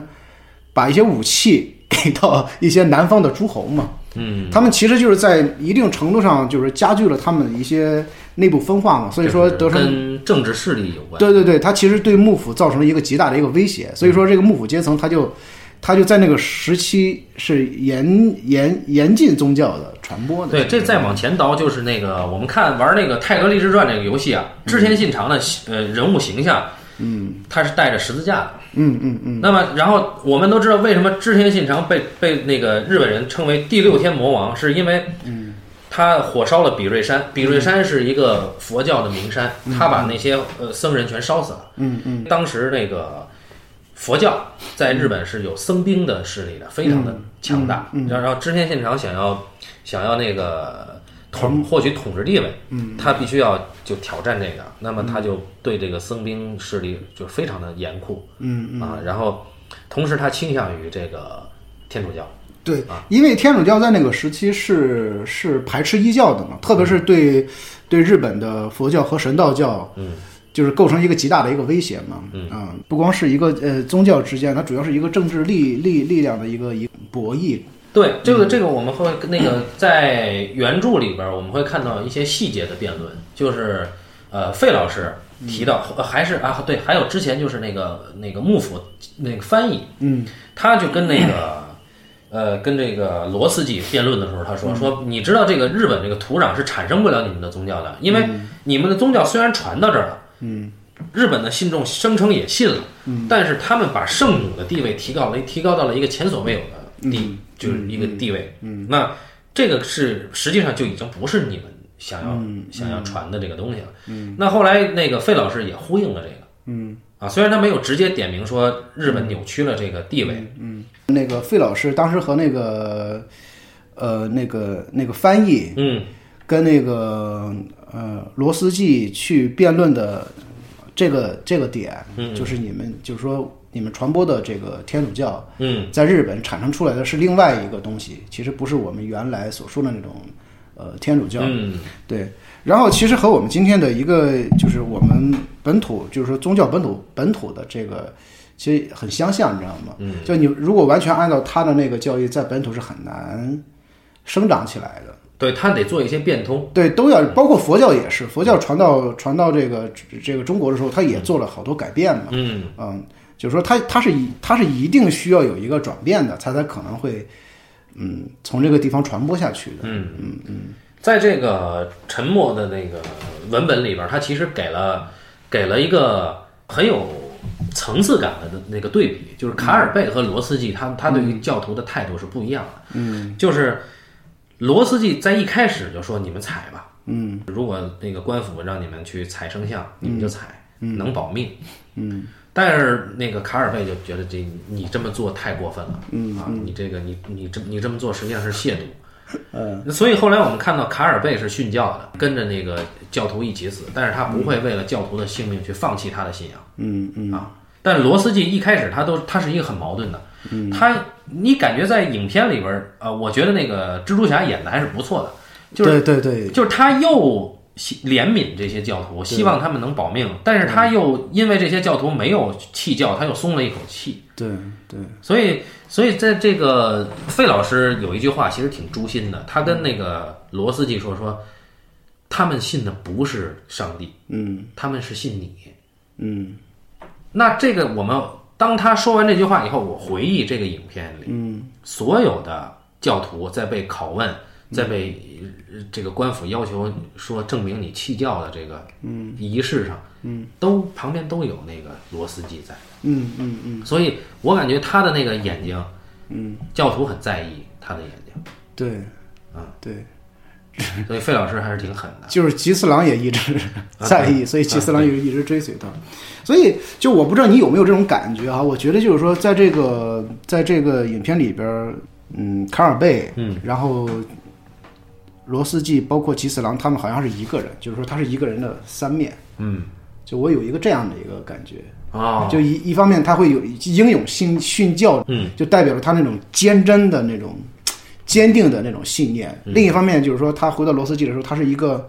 他是一种怜悯，他对人有怜悯嘛，嗯，就是说他认为宗教本身的意义应该是对，爱人，嗯但是因又是因为那个英雄那个东西，就就是那种宗教英雄的那种那种、嗯那种圣徒的那个东西，他又牵绊着他。你因为他里边交，包括他那个小说文本里边也交代了，就是他在自幼时期，他就非常非常的。崇拜他的老师嘛，嗯，就他一直认为他的老师是另外一个耶稣的一个化身嗯嘛，就是说他其实有强烈的一个偶像崇拜，其实是，嗯，啊、按说基督教里边是不能有这种偶像崇拜的，其实是，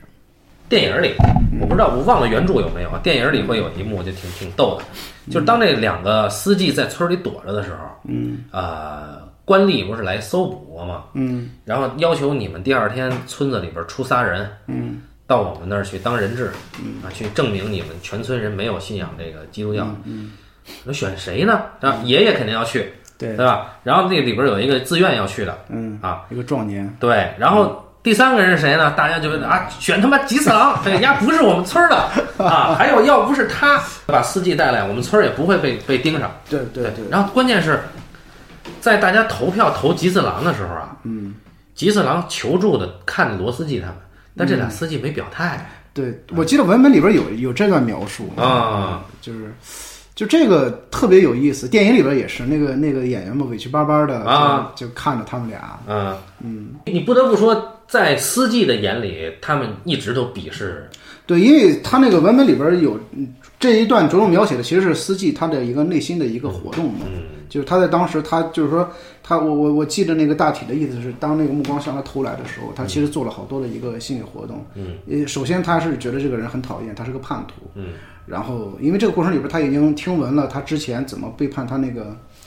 他家庭、他的父母，看到他妹妹什么被、嗯被执行火刑嘛。啊。对对对对，然后，然后他逃到了澳门，每天饮酒度日什么嗯的，他就呃从根本上认为他不配做一个基督徒嘛。呃蔑视他。啊，对，他是他是对他有一个根本性的蔑视。嗯，然后另一面呢，他就觉得我不应该这样去做，就是说他的矛盾在这儿，你知道吗？对，所以说，你看他在整个小说包括影片的前前大半段，嗯，就是你会看到这个基斯想的一直始终都是自己的事情。啊，很矛盾。非常矛盾，嗯他始终在想自己的事情。就只有当这个严重的冲突产生的时候，嗯他不得不去面对面对，就是说这些村民的生死的时候，嗯因为这个生死和他是息息相关嘛。嗯，然后他所有的挣扎其实还是围绕自身展开的嘛，还是围绕他这个是信仰和他自身的一个荣誉展开的。其实，嗯，就是就是我这样做一定是违背了上帝的旨意了。嗯，然后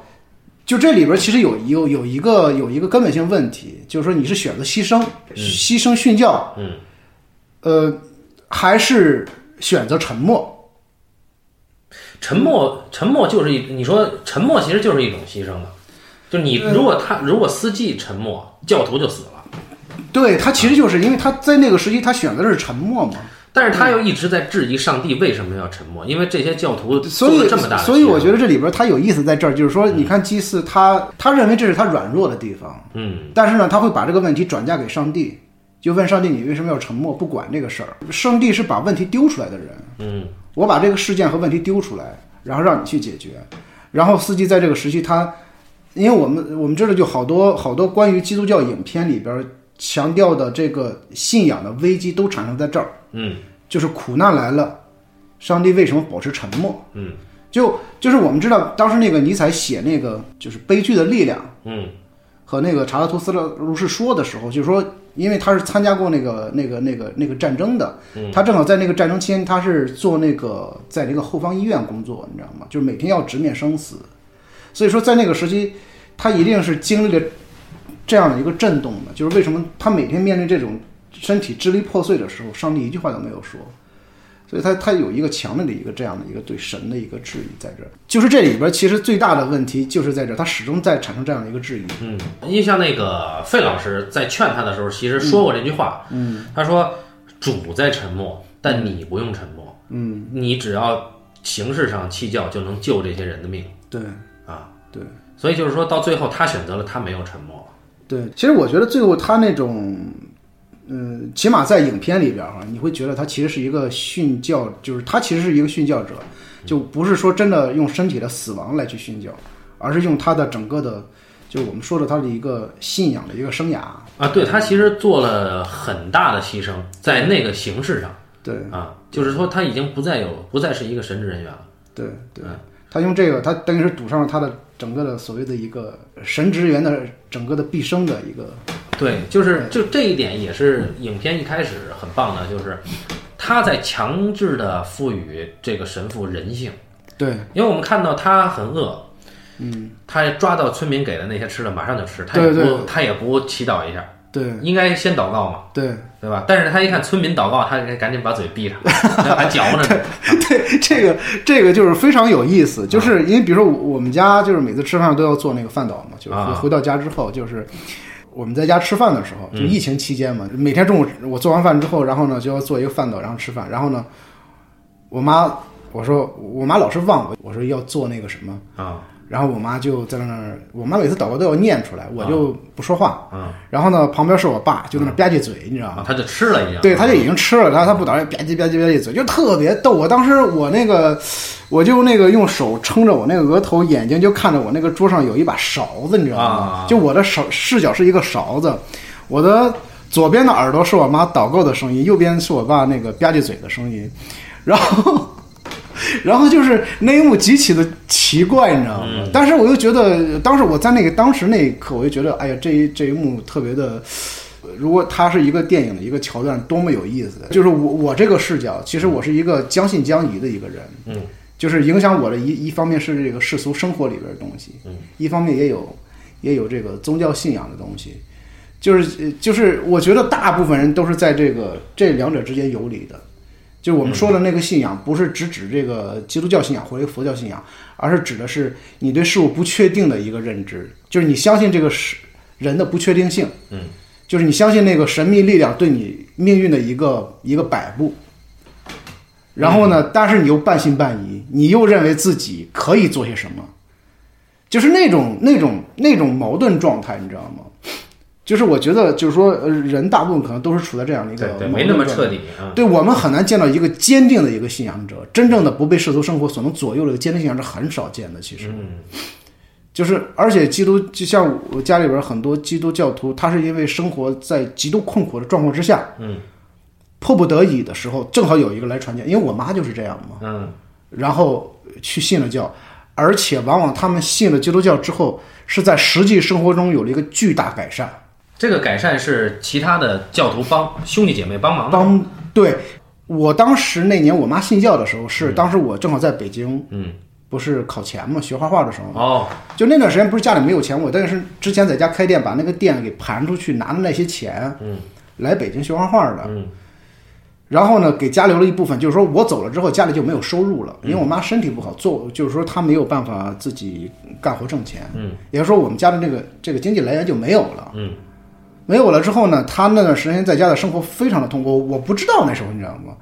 然后我是这些年我妈呃偶尔跟我说，我才知道她当时那个境遇到底有多么糟糕，嗯就是她说有一段时间她生病了，呃，几乎快要不行了。嗯就正好有邻居去我们家找他，看到他在病床已经躺三天没吃饭了，嗯，然后给他做了一碗粥，然后他喝完这碗粥是爬起来，然后去了那个呃卫生室，就是那个胡同里边卫生室，因为当时他身上没有没有没几乎没什么钱，就给人赊账给他输了几天液，嗯，然后撑过来的，你知道吗？后来正好有人传教，我妈就给我打电话说怎么办？我说你信教，因为我当时在北京学画画，你学画画的时候，你接触最多的都是这个西方的油画嘛，嗯，西方油画接触最多的都是那个古典时期的，然后就所以说我和他相比，我对基督教多多少少有些了解，嗯，就是你们途径不一样啊，对，然后我说你可以去信教，我说这不是一个坏事儿，嗯然后呢，他一开始是半信半疑，但最后是没有办法了，就是正好那个很多传教的那些那些阿姨啊，包括那些那些那些大娘奶奶什么的，嗯就一看他那个状况不好，就把他接到了一个就是离教会很近的一个地方。啊给他租了一间小房子，给他买的煤呀、面呀、米呀、什么的，就每天去照顾他，因为他那时候身体不好，哦没法自就没法自己照顾自己嘛。等于把他就帮他过活了那一段，对，然后呢，因为我们家那个条件太差了，就把他搬到另外一个地方去之后，就是那些人照顾他好几个月，才把他身体给调养好。嗯就是他那时候没有工作能力，没有钱的，你知道吗？然后就教会的这些教众资助他，帮助他，是那种身体力行的，你知道吗？每天去，除了给他祷告，就是给他做饭，然后捐钱给他买药治病什么的。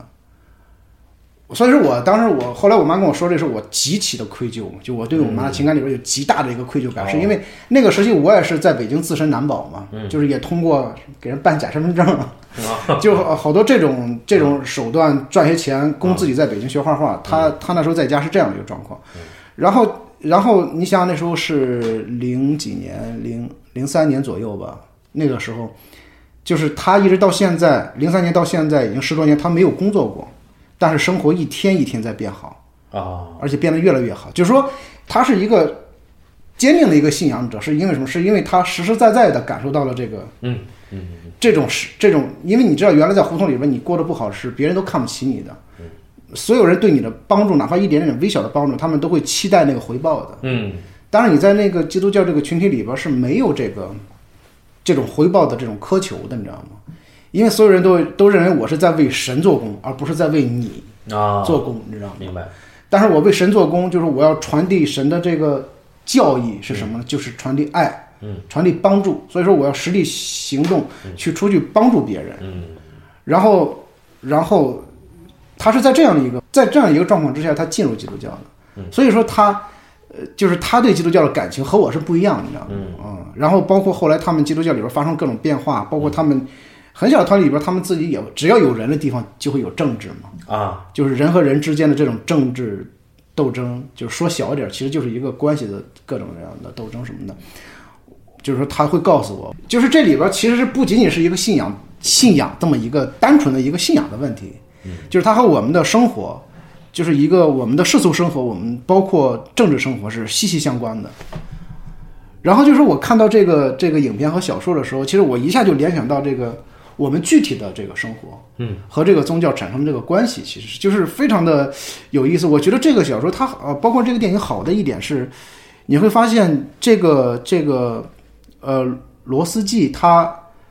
考虑到所有的问题，他以我为圆心的时候，考虑我的信仰和这些村民的生死对对对对对他产和他那个关系，这个这个这个制衡的时候，他会产生极大的焦虑，你知道吗？对，就他作为神职人员的职责，对和他作为一个人的职责，和他作为一个信徒的职责，对对啊对，就是他没有把这个东西给，嗯就是没有把他这个身份从里边剥离出来，你知道就吗不？能不能跳出来。对对啊就是现在传说中的什么格局 小，对我操对他妈啊！但是你会觉得这个人他就卷在其中，没有办法，没有办法释怀，你知道吗？嗯，然后一直在跟随他，嗯，然后这里边儿除了那个卡尔贝，就是那种他就直接的训教，选择一个非常壮烈的方式就，就做了抉择，对，他比较省事儿。对，但是他和那个吉次郎始终处在这样的一个来回的抉择的一个交叠的一个状况里边儿，只不过是那个吉次郎比他更更决绝的地方，就是该叛教就叛教，但是我叛完教之后马上回来还信嗯回来寻求告解对。但是你知道，在那个基督徒里边儿有好多人是这样的，就是我记得好多年前看了一个。一个呃喜一个哦像喜剧一样的一个电影，是那个谁演的？是那个囧瑟夫演的。哦，然后《囧瑟夫》里边演了个基督徒，然后特别喜欢看那个，特别喜欢看毛片儿啊。然后他最后找了个女朋友呢，那个女朋友长得特漂亮，是那谁呢？是那个是那个黑寡妇，哦，斯嘉丽·约翰逊，对，是是是寡姐。然后呢，然后呢，寡姐呢是一个基督徒，是一个天主教徒，你知道吗？哦极其的保守。然后突然有一天看到他在家那个那个电脑里边发现了他看的毛片之后呢，看到他的资料 库，对对，然后就要就要跟他那个分手，你知道吗？啊然后这个九色夫呢是每天看完毛片之后呢，都要去教堂里边去做忏悔。哦，每次做忏悔的时候，那个那个那个神父呢就在隔壁的小屋里边就跟他说：“你回去抄多少遍经文，然后每天做当晚的忏悔。”就每次都是这样。其实那个很多人在面对宗教的时候就是这样，他一边犯错误，嗯一边求寻求告解，然后寻求告解完了之后再犯错误，就是他会不断的把这个错误合理化，你知道吗？啊，但是那个另一方面，从从这个接受告诫的那个神职人员来讲，他需要做的是宽恕。对他需要做的是宽恕，他要替上帝宽恕这个人，啊，但是他作为人的时候，他是宽恕不了这个人的。也就是说，罗斯季对吉次郎的态度，对对对，你看他一直类似于，就是说把他呃，他把他和吉斯浪关系类比于呃耶稣和犹大嘛。嗯但是我们都知道，就是说已经就是我、除了我们待会儿要聊到的那个耶稣最后的诱惑，基督的最后诱惑嗯呃，基督最后的诱惑，其实，在很多这样的基督教的，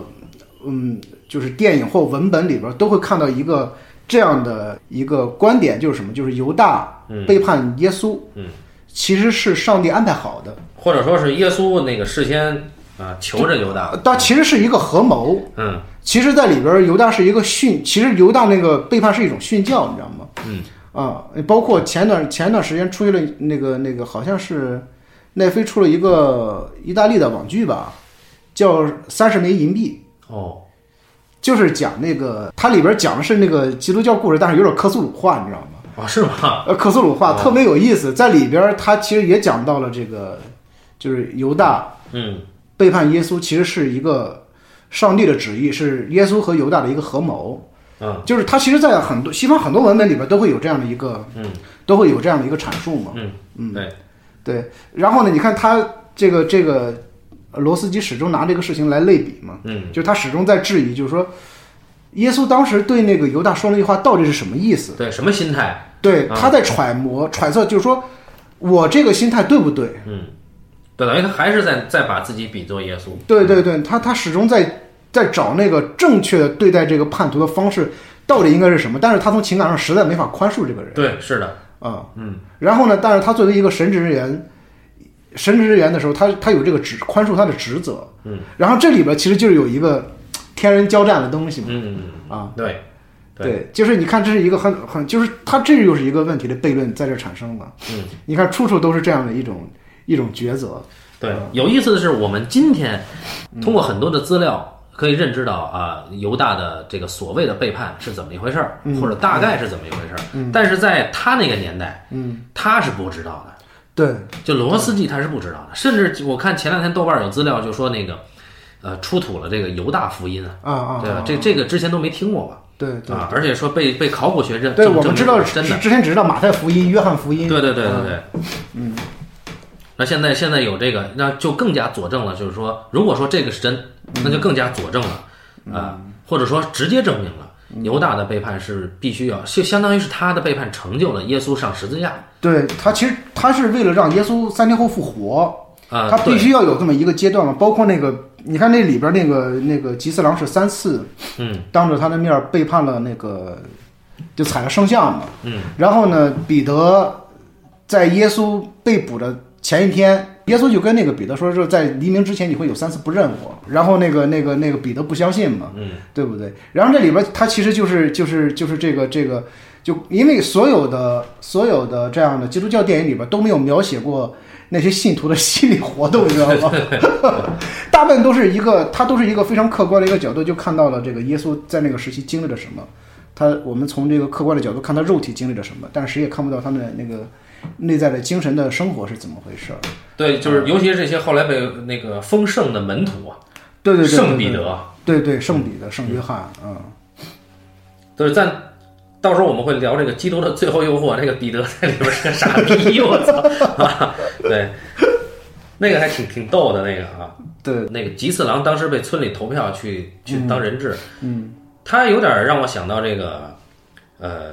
就就替罪的羔羊嘛，对对就是说他来承载这个村里人的罪，嗯啊，只不过他最后他他他弃教了，我们如果刨除掉这个这个是这个教徒的这个身份的时候，嗯，我们回到人本身的时候，其实如果不是他们不是信徒，嗯，就是他们是就是村民的身份，然后此次有另外一个事件挟持的时候，嗯，然后这其中的就是说这个受害者所谓的或者是这个这个被祭祀的人，嗯一定是有祭祀郎的，因为他是个软弱的人。就他是一个弱者，其实你知道嗯，？吗就像一个羊羔一样，对对对，就是说，他其实不管在任何一个一个一个环境下，一个群体当中，他都是那个，他都一定是那个被被待宰的那个羔羊。对，但是他呢又是一个有自我意志的，那么他就可以先率先的保护自己。对对，其实它代表就是一个一个，我觉得它是一个一个群体的一个象征吧。就是说，这里边其实有另外的一个一个问题存在，就是我们是不是非要就我们成为一个基督徒之前，我们是不是非要成为一个勇敢的人？如果上帝爱世人的话，嗯，就如果我是一个懦弱的人，上帝会不会爱我？会不会因为我的懦弱而爱我，而保护我？嗯，对不对？还是说，上帝要通过这样的一系列的行为和遭遇，嗯，然后使我变得更勇敢，那样我才是一个有资格的一个信徒呢？允不允许我作为一个懦弱者的一个存在呢？司机对这个吉次郎的所有的厌恶的描写，嗯，就好像在在说，你是一个懦弱的人，你就不会成为一个基督徒。这样的一个一个对待和你不是一个有钱人，你就不配怎么怎么样，嗯，是其实是一样的。嗯，对，只不过是这这样的一个呃关系对待的关系里边的呃内容发生了一个转变而已。对，这就让我想到了，因为你你是能够直接接触到这个基督教宗教生活，我是间接或者说呃偶尔会参与过一些那个佛教的修行或者是宗教生活，那么我就一直呃很不明白，就不不是说不是说不理解，而是说不明白，就是说所谓的慈悲是怎么来的，嗯，就这里边也有。就基督教这个，包括沉默里边也有嗯对对，对嗯就是你你对吉次郎这种人，那么显然，罗斯季对他没有那个慈悲，对他，他只是出于神职人员，责任，哎，嗯他他去宽恕他，嗯啊，但是我们最后会看到，他最后一次给吉次郎做奥祭的时候，嗯，他已经不是神职人员了，对那个时候恐怕就真的是慈悲了。对，而我现在在跟你，就在刚刚，我突然有点明白为什么，就是说有一部分佛教的神职人员，嗯，他会说啊，你这个人是恶人，或者说你这个人，比如说对父母不好，或者说怎么对谁不好，或者做过一些不好的事儿，那么我们都要慈悲他。嗯，我觉得神职人员对他慈悲可以，是因为你是出于职责，对你是一个专业的，对 professional，对吧？你是一个专业的人啊，但一个常人，嗯，或者说一个普通信众，嗯，他能不能就对于他鄙视、他蔑视，或者说，呃，他不认同的人做到慈悲呢？嗯，我觉得我做不到。当然，我相信有人能做到，但是我认为就是说，那些神职人员。比如说佛教的神职人员，他所谓的慈悲是出于他的职业需要，嗯啊，我不知道他作为人他能不能做到，啊，我不知道，对，就是就是我们是这样，就比如说很多这种场宗教场合，比如说你你参加过那种他嗯们那种禅修，禅修或者是讲学，或者是那个基督教的一些聚会什么的，嗯，你会因为我是不太相信那个群体群体性的东西的，啊，因为我觉得人那个那个群体性，它在那个时下，它会形成一种一种一种呃磁场，对，然后那个磁场里边会有某种气质，然后让所有人会剥夺理性是吧？对对，在那个在那个短暂的那个时间里边儿，嗯会他有时候不一定是理是理性缺失，但是他会觉得为了寻求某种群体的安全性，嗯他会迫使自己嗯，从众，从众，你知道吗？嗯然后我觉得这个东西是非常的可怕的，其实是我觉得你比较警惕这个，我我对我非常警惕这个事情。然后就是就是那个那个那个里边，就是如果说一旦那个宣讲人员，就是我们所谓的一个讲师也好，或者是一个呃牧师也好，嗯如果这个宣讲人员自身的认知有问题的话，嗯，他可能会导致非常不好的后果，你知道吗？因为在那个场域里边，所有人都要去相信他，你知道吗？然后你相信他，就相当于你相信了这个宗教的旨意，但实际上这个人可能宣扬那个是有问题的话，或者说是他自己的诠释，对对，有问题的话，然后这种信仰认知可能需要，就有的人这个这个错误的信仰认知就种下种子了，也有可能这个人有自觉性，他会经过相当长的时间，来把正这个认知，你知道吗？这个是非常的呃什么的，所以说我就不不太敢去。呃，在那个场域里边儿去让自己过于投入到那个情绪里边儿，我会相对来说比较客观的，尽量让自己能够理性的去跟在那个场域里和那些人相处，你知道吗？嗯。然后然后呢，就是说这里边其实有有有有太多的虚伪性的东西在，你知道吗？嗯，就是就是人们，比如说信信众可能会有的会表现出那种，有时候会表现出有点有点有点痴狂的那个、那个那个那个状况来。嗯，然后那个信众越痴狂，那个宣讲的人他就会越受鼓舞啊是吧？那种互相的那种作用，我觉得不不是那个很什么，就当然这是我个人的一个我得佐证一下，就是我参加过那个一个就是基督教徒的婚礼啊，啊，他是我我太太的那个朋友，嗯，他们两个都是两两个一男一女都是那个基督教徒，嗯他那个婚礼呢，当时是在那个西四堂，西四那边有一个基督堂嘛，嗯，我在那儿办的，然后在那边应该是也是一个女呃一个女性的，我不知道他们叫长老还是叫什么，嗯然后那个老师在给他们主持，嗯那他的那个语调呢就很很亢奋。啊，就他可能带着他的那种习惯性的那种呃鼓舞别人，或者说是啊啊对那那种对对语调，就是很就如果说我这个不礼貌的说，他有点类似于他的那个语调，有点类似于这个我我们这个六七十年代那广播里边的那个那个、啊那个我女播音员的那个语料我知道我知道我能啊想象到对能对想象而到嗯且是六七十年代的那个女播音员的语料哈，那你就会觉得啊不是很舒服啊，啊，就不是很舒服。当然，我相信有很多的人他会让你舒服的，但是在一个嗯你像你刚才提到这种公共场合，嗯，他还是希望能够呃，就是他一一旦人进了一个场，嗯，这个发言的人就跟就更不一样了。对对对对，就是包括在那个厂里边儿，他们需要你做一些功课的时候，然后你就会自觉的，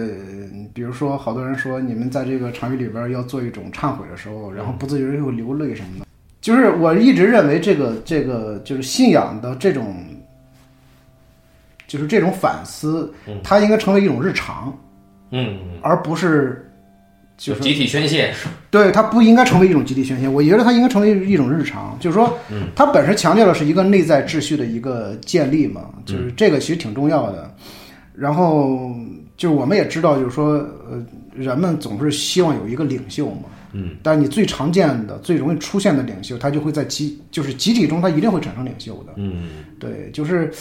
嗯，那我们这话题就有点扯远了啊。如果我们回到影影片本身的时候，其实你会发现这里边其实它强调的不是那个集体性的东西，，对，它把那个集体给削弱了，几乎没有。就是说，我们当看到一群人的时候，基本上都是远景看到的，嗯，然后唯独一个中近景，就是那个他们在那个屋里边选那三个人，要去做人质的时候，嗯，是一个集体的时候，因为发现在那个集体的时候，所有人其实都不是那个，都不是那个最理智的。就两个神职人员看到吉次郎的那个求告的时候，他其实是一个漠视的，嗯，对他沉默以沉默来。来掩饰那个漠视的那个东西嘛，就是说这个时候那个那个人的软弱，你要允许他存在嘛？你是不是要允许这个人的软弱存在？就是我们知道，在一个大的一个集体的场域里边的时候，你当你有一个异端言论产生的时候是不被允许的，嗯你知道吗？就是说，比如说像好多搞什么灵修的呀什么的，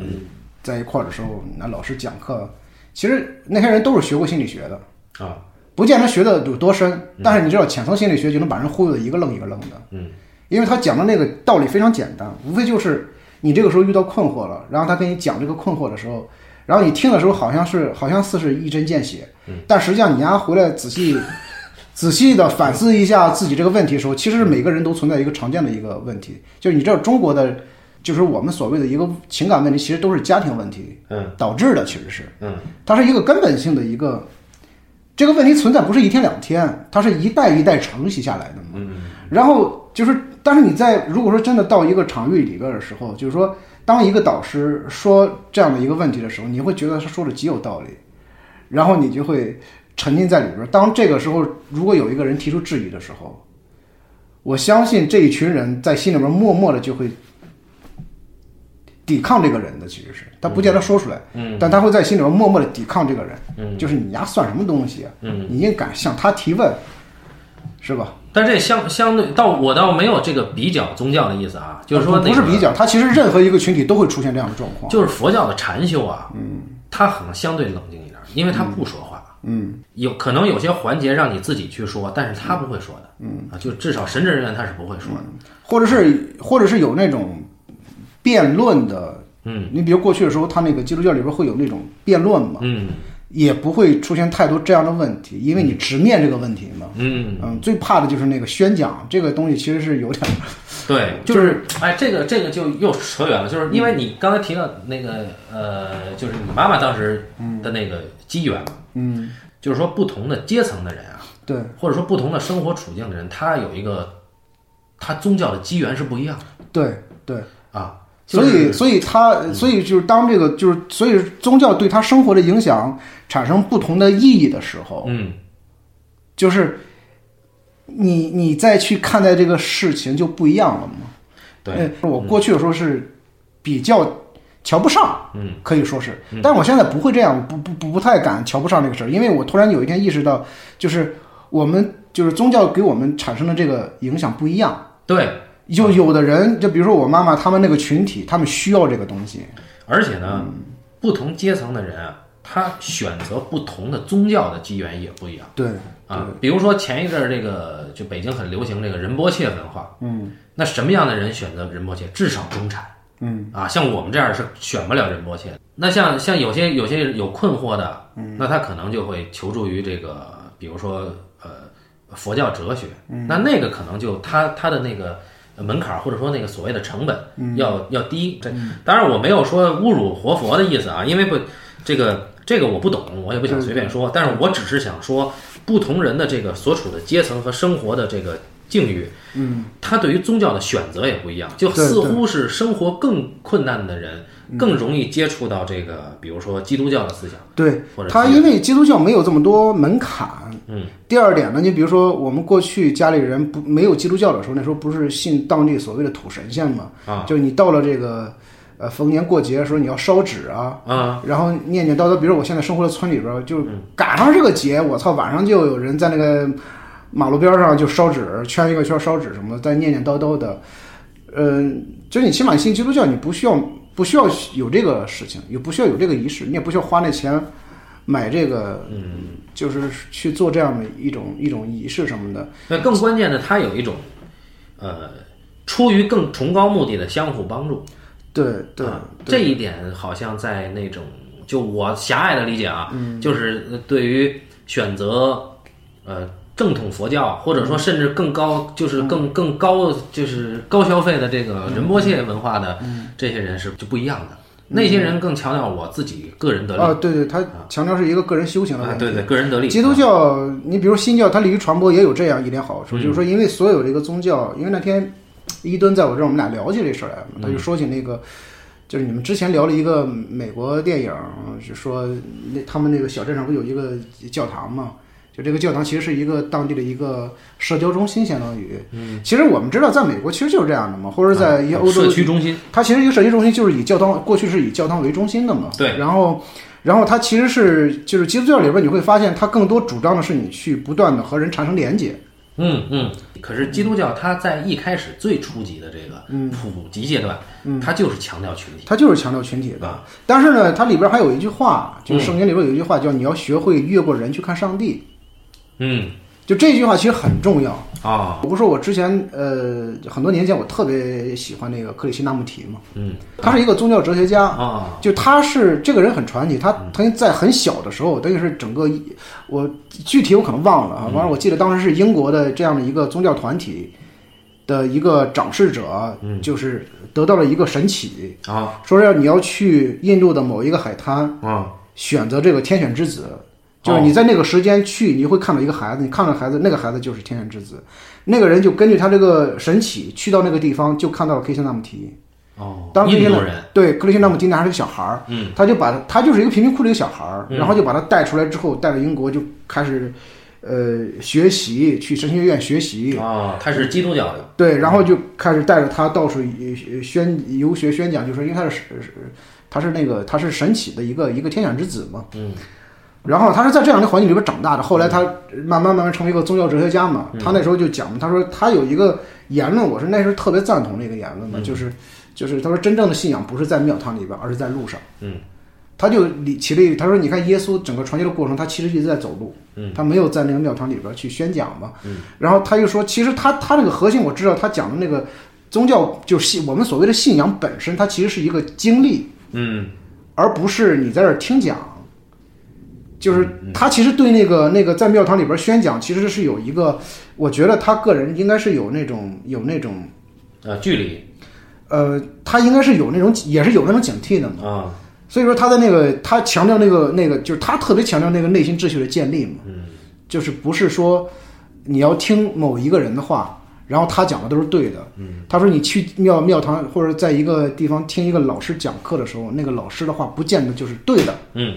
他说你要你要真正的理解这个这个这个教义，嗯，然后不不要就是不要只相信一个圣经，就是你要你要上路，你要走在路上嘛，嗯，你要去经历这个这个这个就是修行啊，就我们说的修行就是体验这个东西，但是我们说实话，我们今天所谓的修行都说烂了。嗯，然后其实说实话，就是这个这个东西我们说是一套，但你要身体力行起来，它非常的困难，就是它不是一个简单的一个事情。所以说，我们回到这个电影里边的时候，你会发现，就是他们神职人员就在那个那一晚上的那个选择当中的时候，然后神职人员选择静默，对他就是其实就是在那个时期遗弃了这个软弱的人，嗯然后在整个的过程当中，他一直排斥这个人，一直排斥这个人。其实从一开始就是，对，他就一直他就嫌这个人又脏，然后又又又臭，然后又嫌这个人懦弱，嗯然后对，然后包括吉次郎有一次带着新的村民来的时候，就另外一个村子嘛，嗯来的时候，呃。就是吉次郎表现出那种沾沾自喜和对对嗯对和那些村民说：“你看，这是我带来神人，我是。他就会对这个人的这种喜悦嗯产生了那种斥责。就这个时候，他身为一个神职人员，他那个责任已经不重要了，他不断的强调他的内心感受这东西。对，就是从一开始他就会，他直接间接描写的吉次郎都是极端猥琐卑微的一个存在。嗯比如看了电影的时候，我第一个疑问就是说，我说为什么这些日本村民，嗯，这么的坚定的相信基督教？啊，我当时看电影的时候就觉得，哇，那个嗯人，你像那三个人在那个执行那个水行水行的时候，在那个海里边儿被活活的那个浪拍死，嗯我操！我当时就想，他们就为什么如此的坚定的相信基督教？包括后来那几个几个村民就被旗子裹起来。哦哦哦，那卡尔贝那帮啊对对，那个有一个女孩儿还挺漂亮，那个那个女演员叫什么来着？我操！啊，那个什么什么明小松菜奈。啊，对对对对对，对，然后然后就是他们，我说他们为什么这么坚定的去相信基督教？然后后来我去翻那个他的背后历史，才其实知道那个时期的人们是过得非常非常不幸的。对，衣不遮体，对食不果腹，对，然后他那个就是说他那个那那个那个税又这么高，对然后你才知道，其实他们寻求信仰，其实是因为在现实生活当中那个，嗯那个这个政府是没有让没有办法让他们活得很好，甚至没有办法让他们生活生存下来，嗯对所以他们要求助那种精神上的力量来，然后让那种精神上的那种极大的安慰来抵消掉他们身体的那种，对，至少有个天堂在嘛，对对，嗯他们所以说他们所以说对那些人来说，死是一个好事。死是一个极大的一个对一个框内嘛，那相对的，就是说，为什么那个统治阶级在在那个特别维护那个佛教嘛？因为嗯佛教它在给你有一个理念，就是说你现在所遭遇的，嗯不管是你的出身还是你的境遇，都是你之前对。呃种下的因。对，那你现在要解决这个果，但是你没有未来，他不告诉你有未来。我未来你反正你就踏踏实实念佛嘛，你对对你就你就去反省，对对，你就好好的活着。所以说那个那些人是极度绝望的，嗯，就你看到一群极度绝望的人，就在里边儿，我就觉得吉次良是稍微，就他在那个绝望中，他是有点，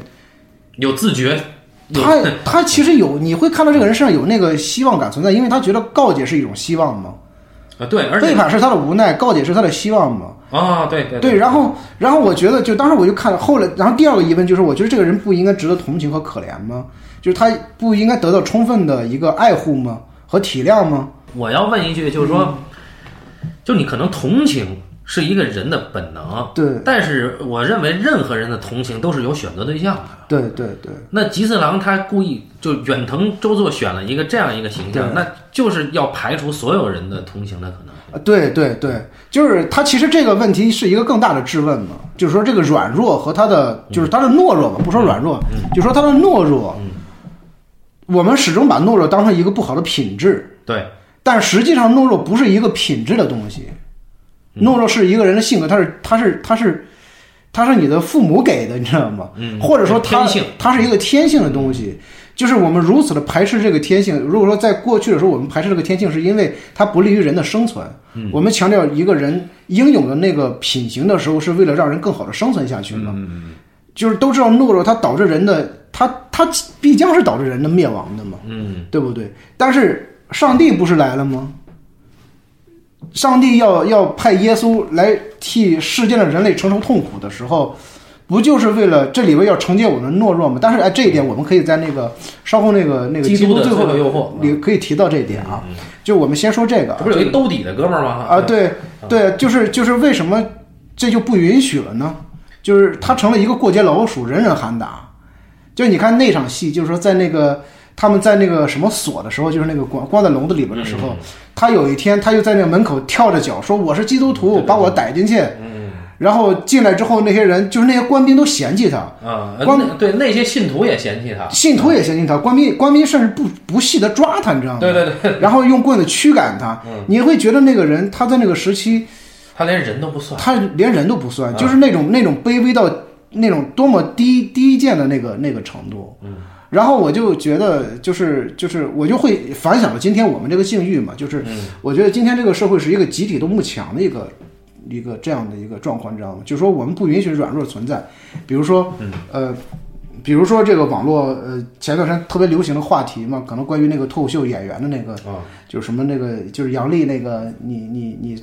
就他的那个那个他的那个脱口秀的那个桥段是，呃，你你就说男人嘛，你这么你这么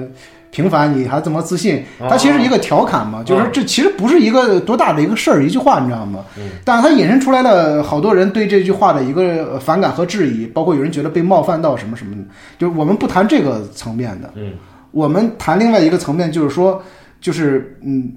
平凡且自信其实不是什么大事儿，你知道吗？就是就是这不是一个多大的问题，嗯，然后平凡在今天也都成为了一个被被贬损的一个对象了吗？就是难道你不允许一个人的平凡存在了吗？那一个人的软弱，他就更不值得一提了。嗯啊，你是这么理解？对，我是这么理解，就是说这个事，当然我说这话和姚丽没有关系啊，啊，嗯和那个事件也没有关系，只是谈论呃，单纯谈论这个这个这个平凡为什么会引发热议，嗯是因为平凡有人会觉得平凡是一个冒犯，然后你自信和平凡加在一块儿就是更大的冒犯，但是我觉得这不是一个冒犯，而是平凡不应该被指摘。呃，如果平凡都会被拿出来指摘的话，那不如平凡的东西我们就更我我我我给你我给你我给你那个嗯呃翻译一下，就是这个他的这个平凡呀，带有一种呃贬低的平凡。啊啊、呃，就是说，其实他的语境里，这个不是平凡，就是嗯说你这操性，你还他妈的，你还觉得自己怪不错的，这是我们北京话哎 啊对对，我知道我知道，是吧我他是这意思啊，对对对，我知那道，嗯么在这里边有一个潜台词，就是说，就你这操性是不是被允许的？你的意思是这个？啊，对对对对对，你的意思就是说我这操性怎么了，对吧？啊，对对对对，就比如比如说我们今天不但断嗯但但是啊，他的那个自信其实也应该是是另一个意义的自信，他其实啊，是对自对恋对。，对他他不是那个我们说的那个自信，对他他不其是实嗯我们说他平凡，不是我们那个平凡，对他对自信也不是我们那自信，他是说你这操性你还挺自恋对对对对啊对。对那那我们现在你你现在提的是，你只是借这个去去说，是说那个说啊，就是说一个人他真正的平凡是不应该被拿来指责的贬低的，贬低的，也就是对说你平凡你就。因为现在这个社会，它总是要出位对对对啊，那么你默默无闻，你是一个平凡的人，嗯就自然而然的低人一等。对，甚至说你是一个软弱的人或者一个贫穷的人啊，都都不应该去被。被瞧不起或者指责，是你知道吗？是是你知道吗？就是就是你比如说，嗯，就我一直在想，一直在想，就艺术在今天存在的必要价值是什么？是什么呢？它就是我觉得今天艺术存在的一个仅有的哈，我认为仅有的一个价值就是，它可以承承载人的软弱，就是人的不堪和软弱，就这个东西可以承载，因为别的语境里边已经承受不了这东西了，就是不允许这个东西存在了，你知道吗？就是艺术和宗教应该承受这个东西，啊啊啊你知道吗？就是说，我们说的不客气一点，它就是你的职责，其实是。就你应该承受这个，你不应该就是说，如果说连宗教都慕强的话，就你可你可见，嗯，就所有的人都应该成为一个强者，我觉得这是不对的。你怎么嗯怎么去解释艺术应该承载软弱呢？或者说艺术应该接纳软弱？就是怎么说呢？就比如说我，比如说我我我我个人喜欢的作品，艺术家包括作家都是那种具有脆弱性的。比如说我特别喜欢卡夫卡，啊，但是你知道卡夫卡的作品从来不是宣宣讲一个强硬的东西嘛，嗯，他其实始终在在暴露这个这个这个作者本身的脆弱的东西嘛。啊，他的因为脆弱敏感，所以说他看到的那个那个事物的本质的东西，都是我们不可说的，但是你又时时刻刻都能够觉察到的，你身上那个嗯那种脆弱的东西，嗯，对不对？就比如说我们打一个比方，像那个像那个那个那个《变形记》里边那个人，嗯，他他变成一个甲虫，还在想上班不上班什么什么东西，是因为本身他是一个他是一个极度软弱的这样一个人。我操，我怎么能够这样呢？然后在这个时期，我应该担心的是什么？我不应该担心，就是说你要知道，整个社会是不允许他这样的。用另外一个语汇来说，这是一种悲悯对啊，对就是说啊，我的作者本身能够正视人的脆弱性，人的脆弱的一面，然后我呢又把它写进了文学作品里对，啊。然后这个就是你的意思，就是说通过这种方式，嗯，来让去接触过这个艺术的人去明白啊，还有这种人的存在，还是说或者说这种人的存在是被理解的，对，就是就是你比如说，呃，我我我打一个简单的比方哈，就比如说，嗯，呃，我们今天去看展览的时候，你会看到好多那种特别漂亮的啊作品，然后呢，他们都会有一个非常漂亮的解释，就说我用这个东西来抚慰人心，嗯，但是我不认为这个东西是真正的抚慰人心，我觉得它可能起到一定麻痹作用是真的，嗯，就让你看看起来很美、赏心悦目的啊，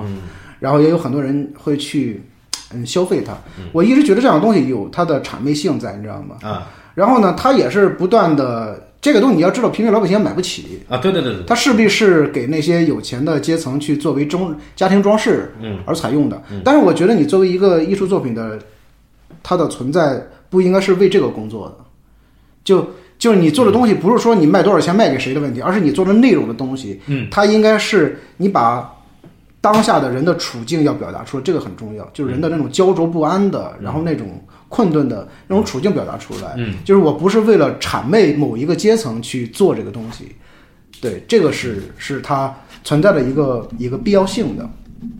然后好，你你要知道，现在在各个行业里边，所有人都会问你干什么呢？你干多少年？你有没有混出来？啊对不对？都在强调这个东西。对，在艺术行业里边也一个样，就包括你们做电影，做电影其实行业更更不用说了，都在说有没有混出来。然后其实都是一个，都是一个非常试图性的去试图的通往仕途的一个道路，你知道吗？它是通过不同的方式统一的标准其实对，让自己能够过好生活，这个其实无可厚非。但问题是，就我觉得他在某些行业里边儿，人还是就是说某些行业里边儿，他是需要有伟大的，就或者崇高的理想的，嗯，存在的，嗯，比如说教师，嗯，医生，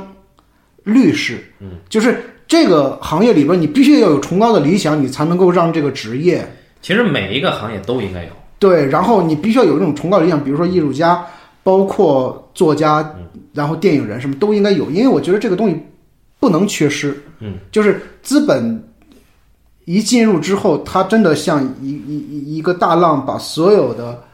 那个东西都冲倒了，你知道吗？就今天所有的一切都是唯利是图的，我觉得这个东西有问题。所以说，我们今天看到的这个这个我们在谈回这个影片的时候，嗯，这里边这个这个整个的，你像在整个当时的那个那个社会的框架之下，所有的一切，